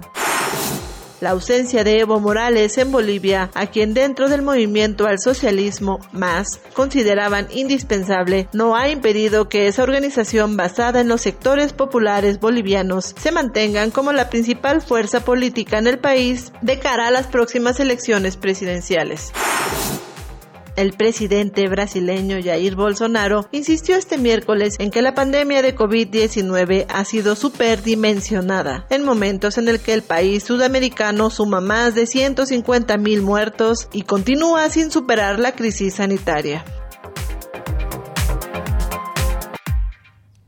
Bien, dos de la tarde con 23 minutos. En Francia, en algunas ciudades, el presidente Emmanuel Macron decreta toque de queda nocturno en nueve, en nueve ciudades de Francia por COVID-19 al menos eh, un, por al menos un mes en nueve ciudades, en las que incluye la capital, París, ante el aumento de contagios debido a una segunda ola de casos de coronavirus. Es lo que afirmó hoy el presidente. La medida comenzará desde las nueve de la noche hasta las 6 de la mañana. El presidente también agregó que, eh, pues en una entrevista, que el toque de queda iniciará a partir de este sábado. Así que nuevas medidas también allá en Francia. Continuamos. Prisma RU. Relatamos al mundo. Bien, pues vamos ahora, ya está en la línea telefónica el maestro Jorge Alberto Lara Rivera, que es académico del Instituto Nacional de Ciencias Penales, el INACIPE. Maestro, bienvenido, muy buenas tardes. ¿Qué tal, Deyanira? Muy buenas tardes, ¿cómo está usted? Muy bien, muchas gracias. Con mucho gusto de platicar con usted. Ayer dábamos a conocer esta información, eh, hoy se sigue publicando al respecto. La UIF bloquea las cuentas de 1.352 presuntos criminales que operaban en la Ciudad de México mediante la operación Zócalo la Secretaría de Seguridad Ciudadana Capitalina y la UIF, en apoyo con la DEA, llevaron a cabo este congelamiento de, cuentas. Eh, pues me gustaría conocer su opinión al respecto. ¿Es un duro golpe o no al, a las eh, bandas criminales? ¿Y qué debe proceder en todo esto luego de que son congeladas estas cuentas? Sí, de Yanira, claro, con mucho gusto. Pues mire, eh, este tipo de operaciones, este tipo de acciones de la autoridad sin duda son importantes, son muy relevantes porque hemos comentado pues que el crimen y el crimen organizado tienen una una finalidad de obtener recursos ilícitos y para esto pues eh, generan conductas que lastiman gravemente a toda la sociedad. Eh, dicho lo cual, pues también hay que decir que eh, el congelamiento es una medida que así como está planteada, la Suprema Corte ha dicho que es inconstitucional, ¿sí? Eh, ¿Por qué es inconstitucional? Porque quien tiene que realizar el acompañamiento jurídico y la realización del aseguramiento o inmovilización de las cuentas no es la UIF, es el Ministerio Público y en todo caso son los jueces de control que realizan estas acciones. Entonces, lo recomendable, lo que hemos dicho que debe de suceder es una más estrecha relación y una mejor coordinación con las fiscalías, puede ser la Fiscalía de la Ciudad de México, puede ser en caso de crimen organizado Fiscalía General de la República, sobre todo para que estas acciones no sean de relumbrón, sí, no sean eh, pasajeras, porque muchos de estas cuentas se van a descongelar eh, en algún tiempo por eh, virtud de juicios de amparo, etcétera. Entonces, qué bueno que se está haciendo algo. Este impulso me parece que es del todo saludable, pero es insuficiente para llegar al objetivo general, que es desmantelar estas bandas, que es quitarle su capacidad operativa, que es eh, procurar que, no haya impunidad y que se llegue hasta sus últimas consecuencias. Estas cuentas, por ejemplo, no podrán ser objeto de decomiso todavía, ¿sí? No puede el gobierno disponer de ellas para recuperarlas y meterlas a la economía formal. Es una medida, digamos, muy, muy, muy este, perentoria y de orden provisional. Muy bien, y es importante entenderlo de esta manera. Eh, se entiende también esta información que, pues, es un, digamos, un duro golpe, una neutralización, como lo llamó el secretario de Seguridad Omar García Harfuch, de 61 objetivos prioritarios generadores de violencia en la capital. Sí lo es. digamos, de entrada les quitan acceso a estos recursos. Esto no es menor, esto es muy, insisto, eso es muy importante, pero eh, vamos, la ruta legal debe ser todavía más profunda y más y para dar una mayor eficacia y contundencia a, la, a las autoridades, ¿no? Eh, y por eso es que señalamos lo importante que puede ser que se trabaje con el Ministerio Público Federal o local y con los jueces para que definitivamente se les quiten esos recursos a los delincuentes y, y, y acorralarlos todavía de una manera más eficaz. Efectivamente, esta, esta es una, pero hay también acciones también alrededor de ello. Eh, se informa que se, son cuentas que suman en total 1.352 personas presuntamente relacionadas con 14 grupos delictivos que se dan a conocer, que operan además en la Ciudad de México y pues eh, detectaron estos eh, movimientos bancarios irregulares relacionados con estas eh, bandas, como usted bien dice, son es apenas digamos el inicio de todo esto, cómo se puede afectar a estos grupos criminales y cuál debe ser la ruta de, del dinero también, maestro, porque se congelan estas cuentas, pero finalmente cómo se cómo se accede, digamos, a este dinero que es presuntamente ilícito y qué pasa con, con esa ruta del dinero después. Sí, bueno, e, este dinero es obtenido por delitos, ¿verdad? Y eso es muy importante decirlo. Eh, sobre todo narcomenudeo. Esto nos habla de las redes tan profundas que tiene el crimen organizado todas estas bandas, muchas de las cuales son rivales y que también generan violencia, homicidios, y una cantidad de delitos que nos afectan a todos en nuestra seguridad aquí en la ciudad y en otros lados. Entonces, esto nos deja ver una de las partes del fenómeno criminal. La otra es la venta de droga, la venta de, narcomenudeo, la extorsión que en algunos puntos de la ciudad se empieza a, presentar. Entonces, se tiene que hacer una investigación, así que una especie de rayos X a todo el proceso delictivo, el seguimiento de los recursos nos habla de la de, la capacidad económica de estos de estos delincuentes que también tienen que ver con corrupción, quizás con algunos mandos policíacos que les permitan o se hagan de la vista gorda para realizar estas cuestiones. Y aquí también hay que destacar de Yanira el tema de los bancos. Los bancos sí, cierto. tienen que tienen que aplicar medidas antilavado. Mucha de esta información que le llega a la UIF pues se da precisamente de los análisis financieros que sale de las cuentas. Entonces también los bancos, el sector inmobiliario, el sector de vehículos, muchos de estos sectores están involucrados en algunos en algunos casos de manera consciente y en otros casos de manera eh, sin sin tener conciencia eh, como cómplices de estos delincuentes entonces también esta es una responsabilidad compartida entre autoridades, bancos eh, y sector sector comercial, sector económico, para pues poder limpiar, como se ha hecho en otros lugares del mundo que han logrado recuperar la tranquilidad, ¿no? Y esto que se está haciendo en la ciudad, por supuesto que debe ser replicado en, en otras partes del país. Pues sí, podríamos quizás estar hablando de un trabajo importante en conjunto.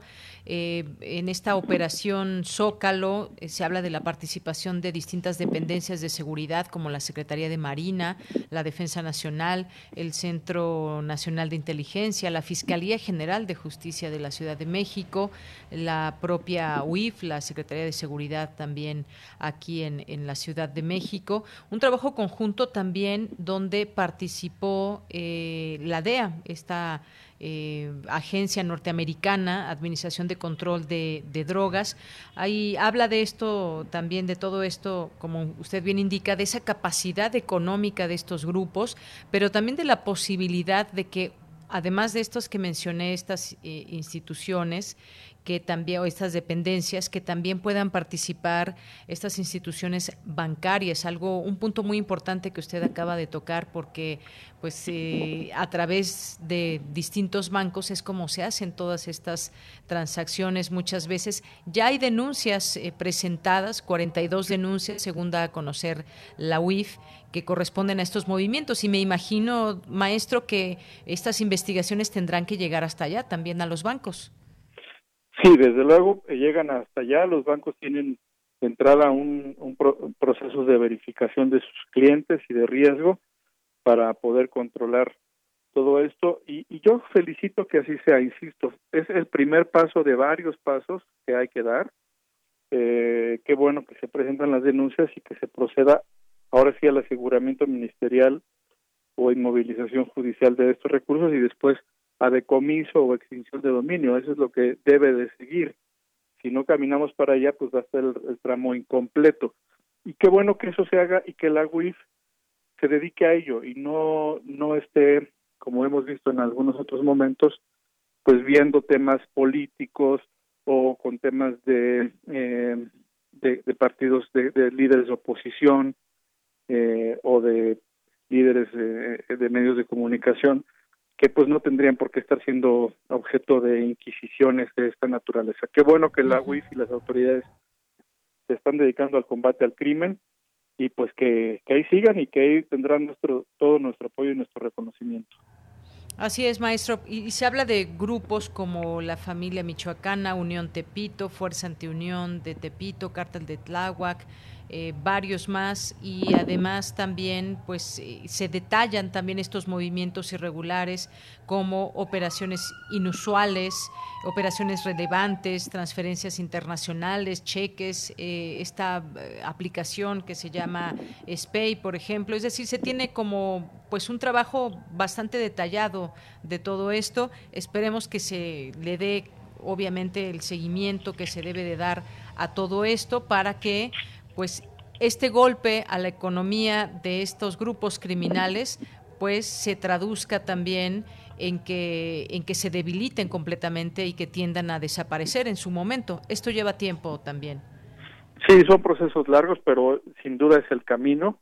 Se ha demostrado en otros lugares, en otras ciudades del mundo que han tenido procesos de violencia que esta es esta es parte de la metodología correcta. Eh, procurar que no haya impunidad, que se destierre la corrupción. Esto nos habla de, de los mercados ilícitos también, de que en la Ciudad de México, que antaño se decía que no existía crimen organizado, lo que pasa es que aquí el crimen organizado se da de otra manera, tiene otra faceta. Aquí, por ejemplo, se asientan los operadores financieros, los operadores económicos, eh, hay que decirlo, el aeropuerto de la Ciudad de México y otros centros de comunicación como son las terminales de autobuses convierten a la Ciudad de México en un nodo de riesgo para estas actividades ilícitas eh, y que pues ya las cantidades son eh, hablan por sí solas de la importancia que tiene la operación aquí en la ciudad y algo muy muy relevante es que se inhiba el desbordamiento de la violencia que por desgracia se está viendo en otras ciudades, ¿no? o en otras regiones del país en donde no se pudo detener a tiempo este fenómeno y desafortunadamente pues estamos con tasas de homicidios de eh, 100 homicidios por día, ¿no? Uno cada 15 minutos.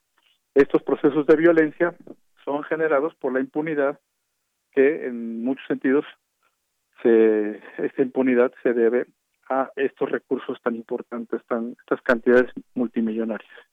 Efectivamente, digo, no podemos olvidar, recordar que en el, en el gobierno pasado aquí en la Ciudad de México se negó en todo momento que hubiese grupos de, de narcotráfico, grupos criminales operando en la Ciudad de México. Hoy van saliendo incluso algunos nombres de funcionarios que han estado ligados a temas de corrupción o algunos otros, otros temas. Importante también esto porque pues no se puede tapar el sol con un dedo cuando tenemos eh, problemas muy serios en distintos estados. Estamos hablando ahora este tema en la Ciudad de México, pero que muchas veces se relaciona también con otros estados, estas eh, pues nexos que se hacen a lo largo y ancho del país. Pero importante visibilizar que existe un problema para que se pueda atacar sin duda. Pues maestro Jorge, no sé si quiere agregar algo más. Pues nada, nada, Deyanira, muchísimas gracias. Siempre, siempre sencillamente reitera que, es un, un, muy buen primer paso, pero hacen falta todavía eh, formalizarlo con otras acciones de mayor profundidad y de mayor contundencia. Bien, pues maestro Jorge, muchísimas gracias por estar con nosotros. Muy buenas tardes. Muy buenas tardes, con mucho gusto. Hasta luego. Bien, pues fue el maestro Jorge Alberto Lara Rivera, académico del Instituto Nacional de Ciencias Penales, el INACIPE, lo pueden seguir a través de su red social, arroba INACIPE.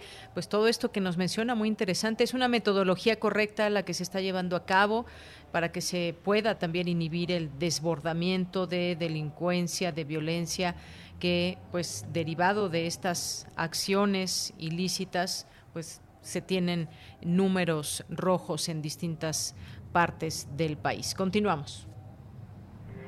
Porque tu opinión es importante, síguenos en nuestras redes sociales, en Facebook como Prisma RU y en Twitter como arroba PrismaRU. Relatamos al mundo. Relatamos al mundo.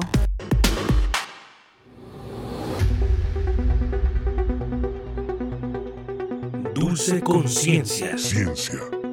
En Prisma.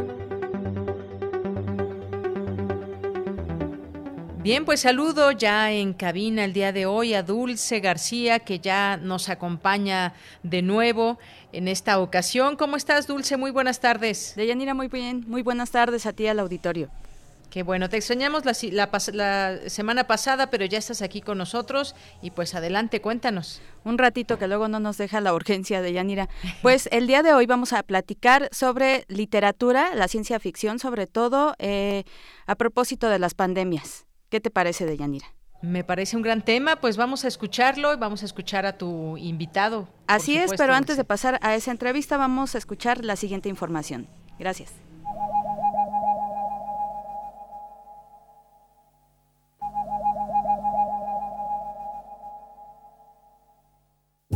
Las pandemias han sido el origen de grandes libros a lo largo de la historia de la literatura universal. Uno de los ejemplos más conocidos es el de la peste de Albert Camus.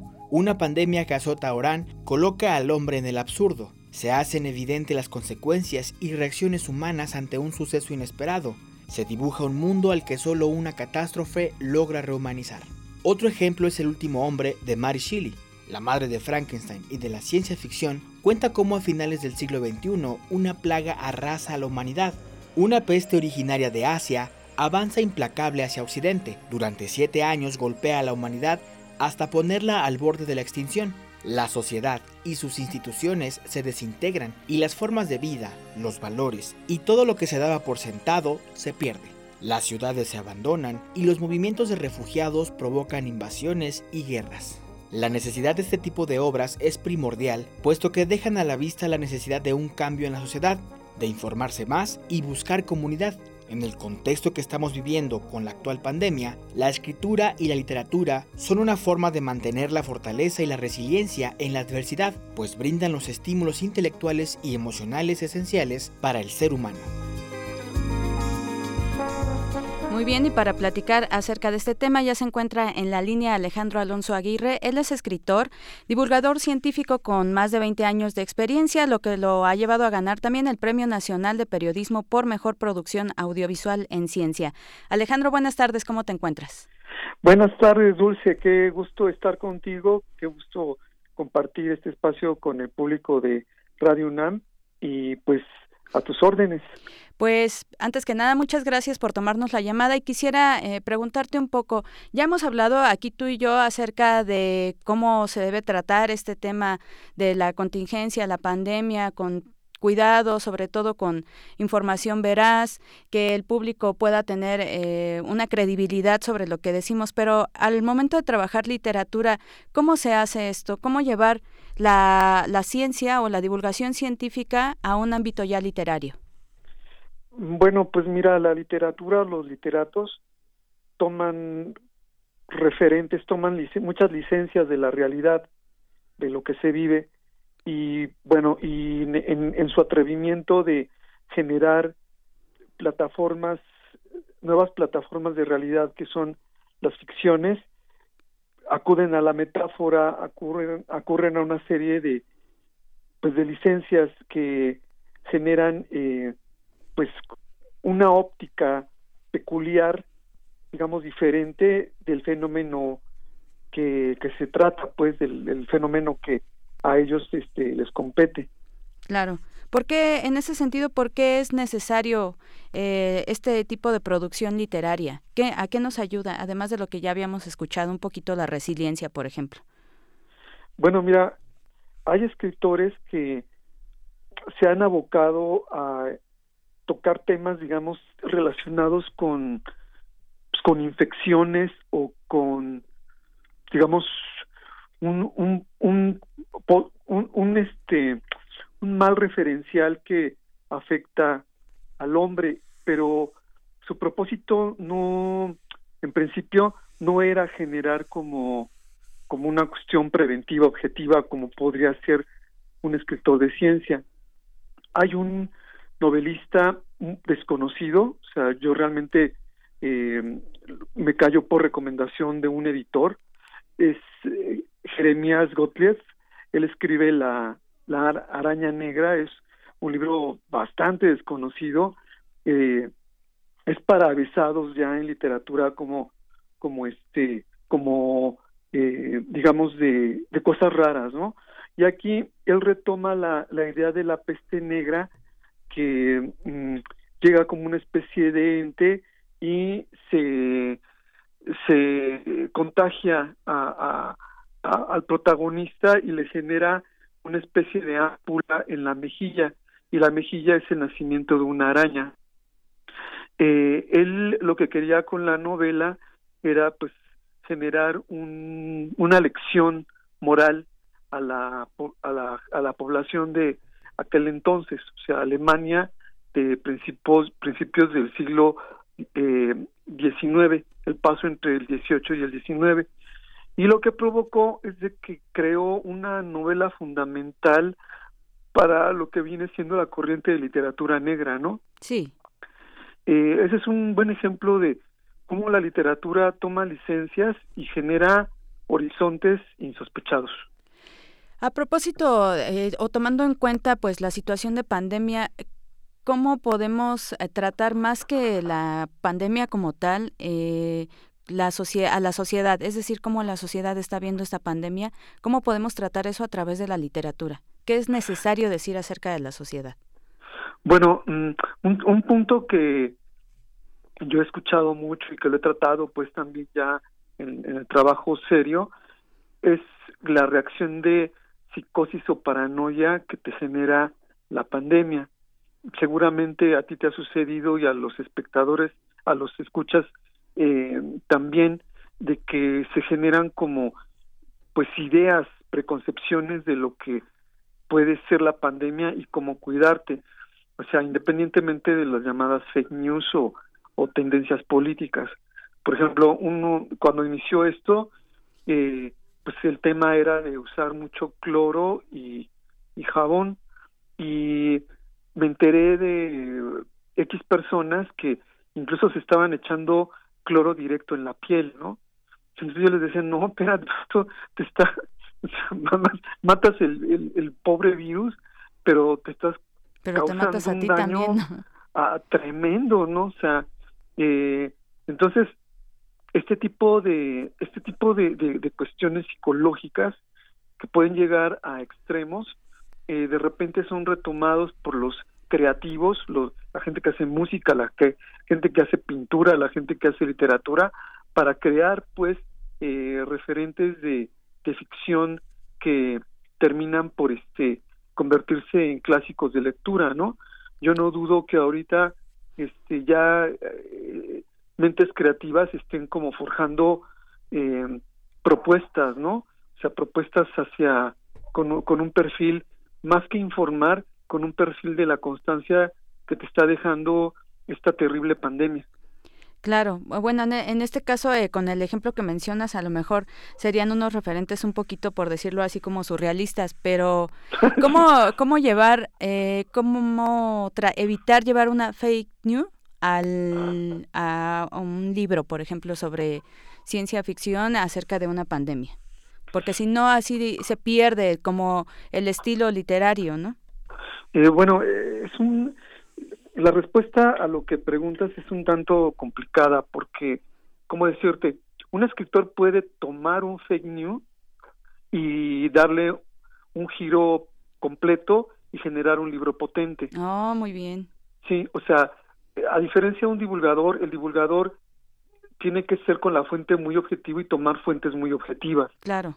En el caso de la literatura, no. Mira, por ejemplo, hay un libro que se llama, bueno, La Guerra de los Mundos de H.G. Wells, reconocido este escritor, y él eh, retoma una idea, eh, digamos, estereotipada del, del, extraterrestre, que es del tamaño de un oso, que tiene, o sea, ojos, ojos así extraordinarios, es el tipo del humanoide este, metamorfizado y, y, hecho monstruo, ese es el, ese es el, es un estereotipo que él toma, pues, ¿no? Sí. Digamos que es una fake news de su época, o de que, que llegó a, llegó a prevalecer mucho esta idea del, del, del extraterrestre humanoide, ¿no? O sea, este, metamorfizado. Bueno, eh, él lo que hace al final eh, es que ya que el mundo está dominado por estos marcianos, eh, que, que, bueno, o sea, se ligan mucho con los marcianos del santo el enmascarado de plata, o sea, que ya con el tiempo resultan un poco risibles, pero el, el tema a lo que lo lleva a, H.G. Wells es de que cuando ya parece que todo está perdido, eh, que los marcianos dominan ya el globo terráqueo, eh, sucumben de la noche a la mañana por la acción de las, unas bacterias terrestres que los invaden y ellos ante pues, incapacidad inmunológica pues desaparecen del planeta y así se libra la invasión, ¿no? Sí. Entonces, el, el, el, punto que tú planteas eh, para la literatura no es unívoco. O sea, es el caso que te comentaba de esta novela de la araña negra. Claro. Este, este señor toma la idea de la peste, quiere dar una lección moral y a, donde termina es generando todo un, siendo pilar de la, de la corriente de literatura negra europea. Claro. Pues Alejandro, un tema, la verdad, bastante amplio. Por lo pronto se nos acaba el tiempo. Eh, ¿Algo más que te gustaría recomendarnos? Bueno, pues, lo mencionaron en la cápsula que está súper bien. Eh, la peste de Albert Camus es una novela fundamental. Eh, recuerdo mucho este protagonista que están encerrados porque él retoma justo la idea de, de las pestes europeas, ¿no? Entonces, donde él, vive, se crea un, se crea un, un encierro, o sea, eh, lo que estamos viviendo, pero comunitario, y de repente él se escapa del encierro y se va eh, a un río, me parece, se mete al río y sale del río y lo que ve es todo el cielo estrellado, ¿no? Y eso le hace pensar justo en lo que es la liberación y la condición este, de libertad de, de un individuo ante un fenómeno natural como viene siendo una peste o una pandemia provocada por un virus como es nuestro caso. Claro. Pues muchas gracias Alejandro por esta información y esperamos nuevamente tenerte aquí en Radio UNAM. No, hombre, un placer y muchas gracias por el espacio y todo lo mejor a Radio UNAM y a ti todo el éxito que mereces. Buenas tardes, gracias. Buenas tardes. Pues ahí Alejandro Alonso, escritor, eh, divulgador científico, ganador del Premio Nacional de Periodismo. Yo me despido y los dejo con la siguiente frase. Tienes una cita con un científico. El desarrollo del hombre depende fundamentalmente de la invención, es el producto más importante de su cerebro creativo. Nikola Tesla.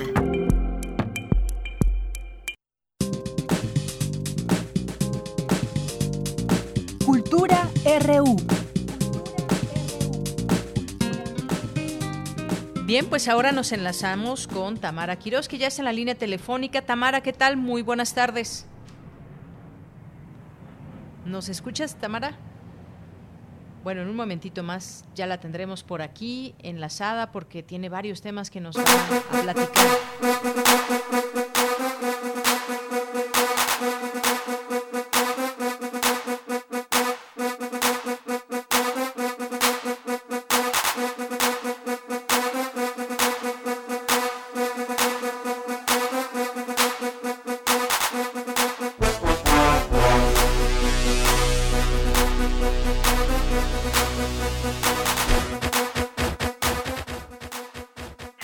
Deyanira, muy buenas tardes. Como siempre es un gusto saludarles a través de estas frecuencias universitarias. Gracias a los que siguen en sintonía de Prisma RU.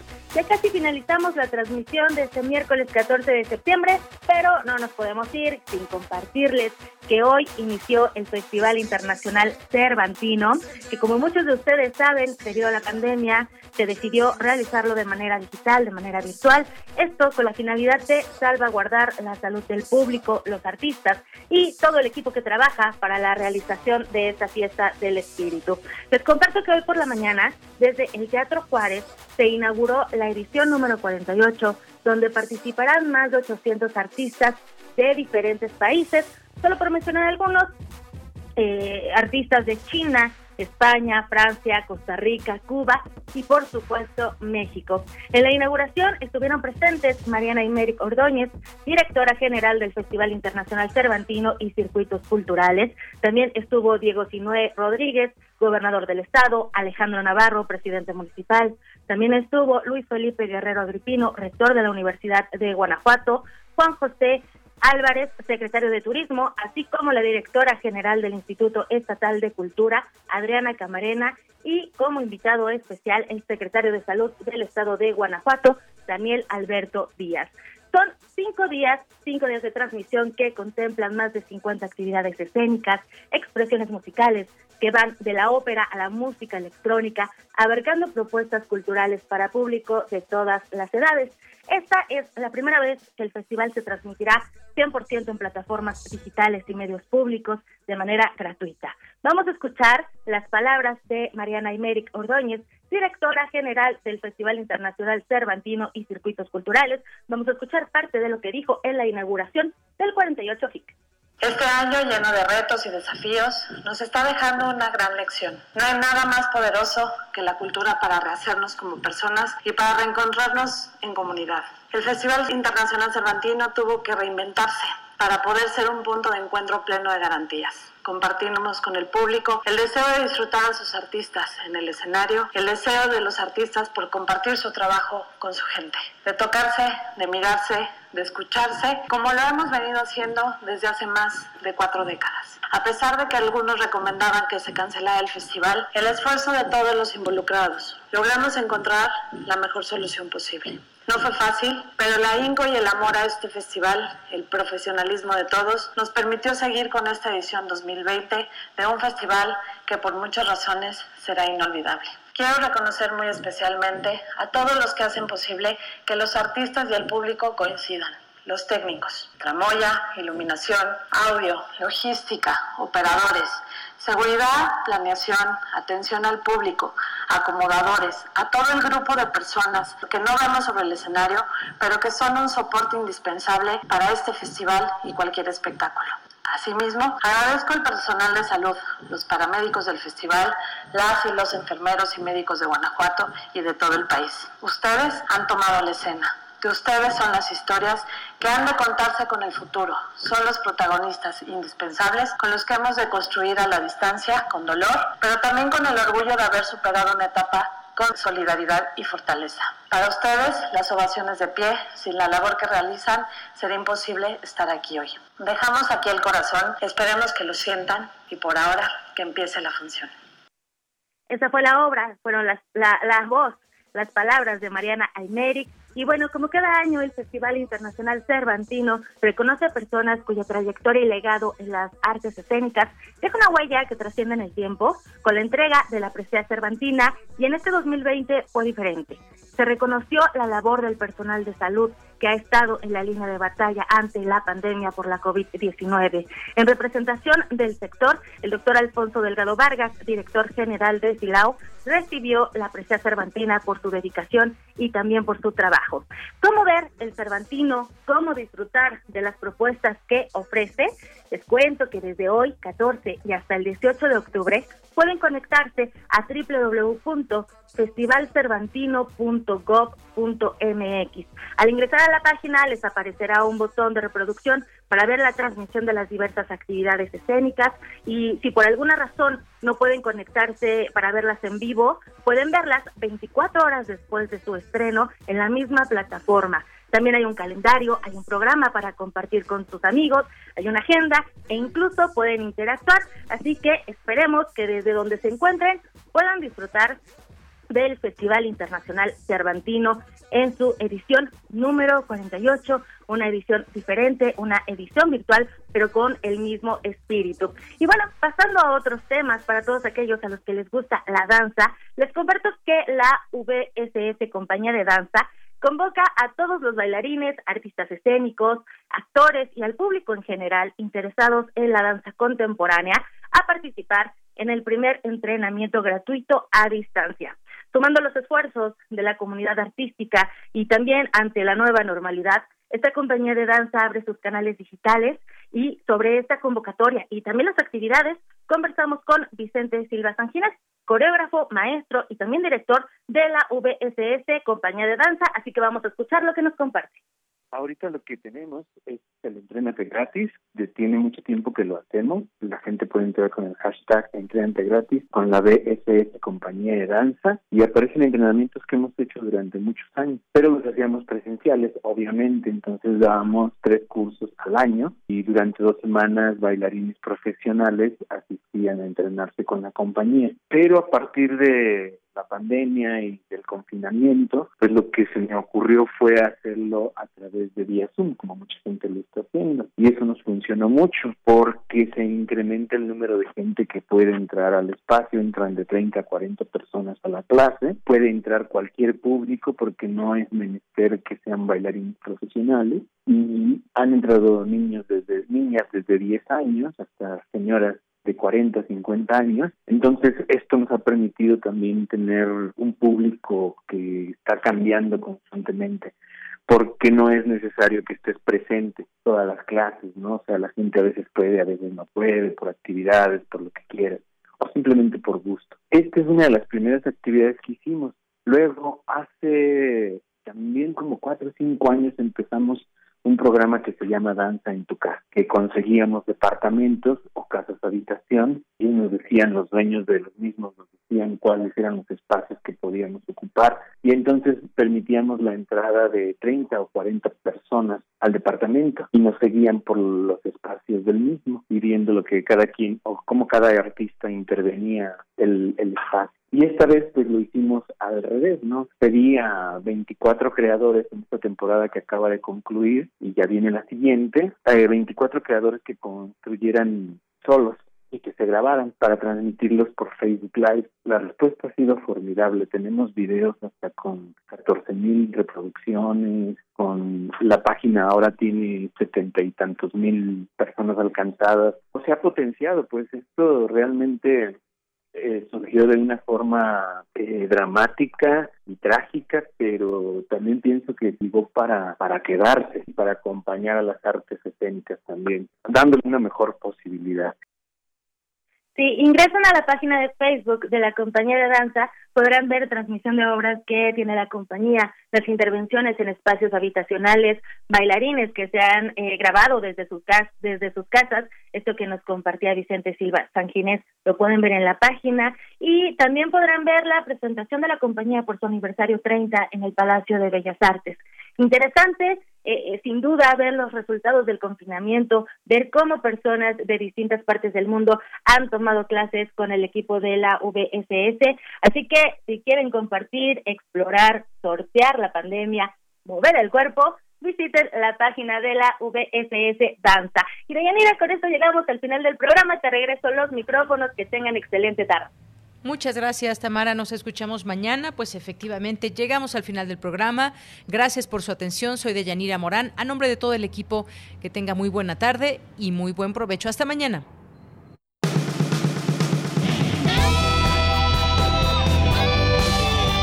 Prisma RU. Relatamos al mundo.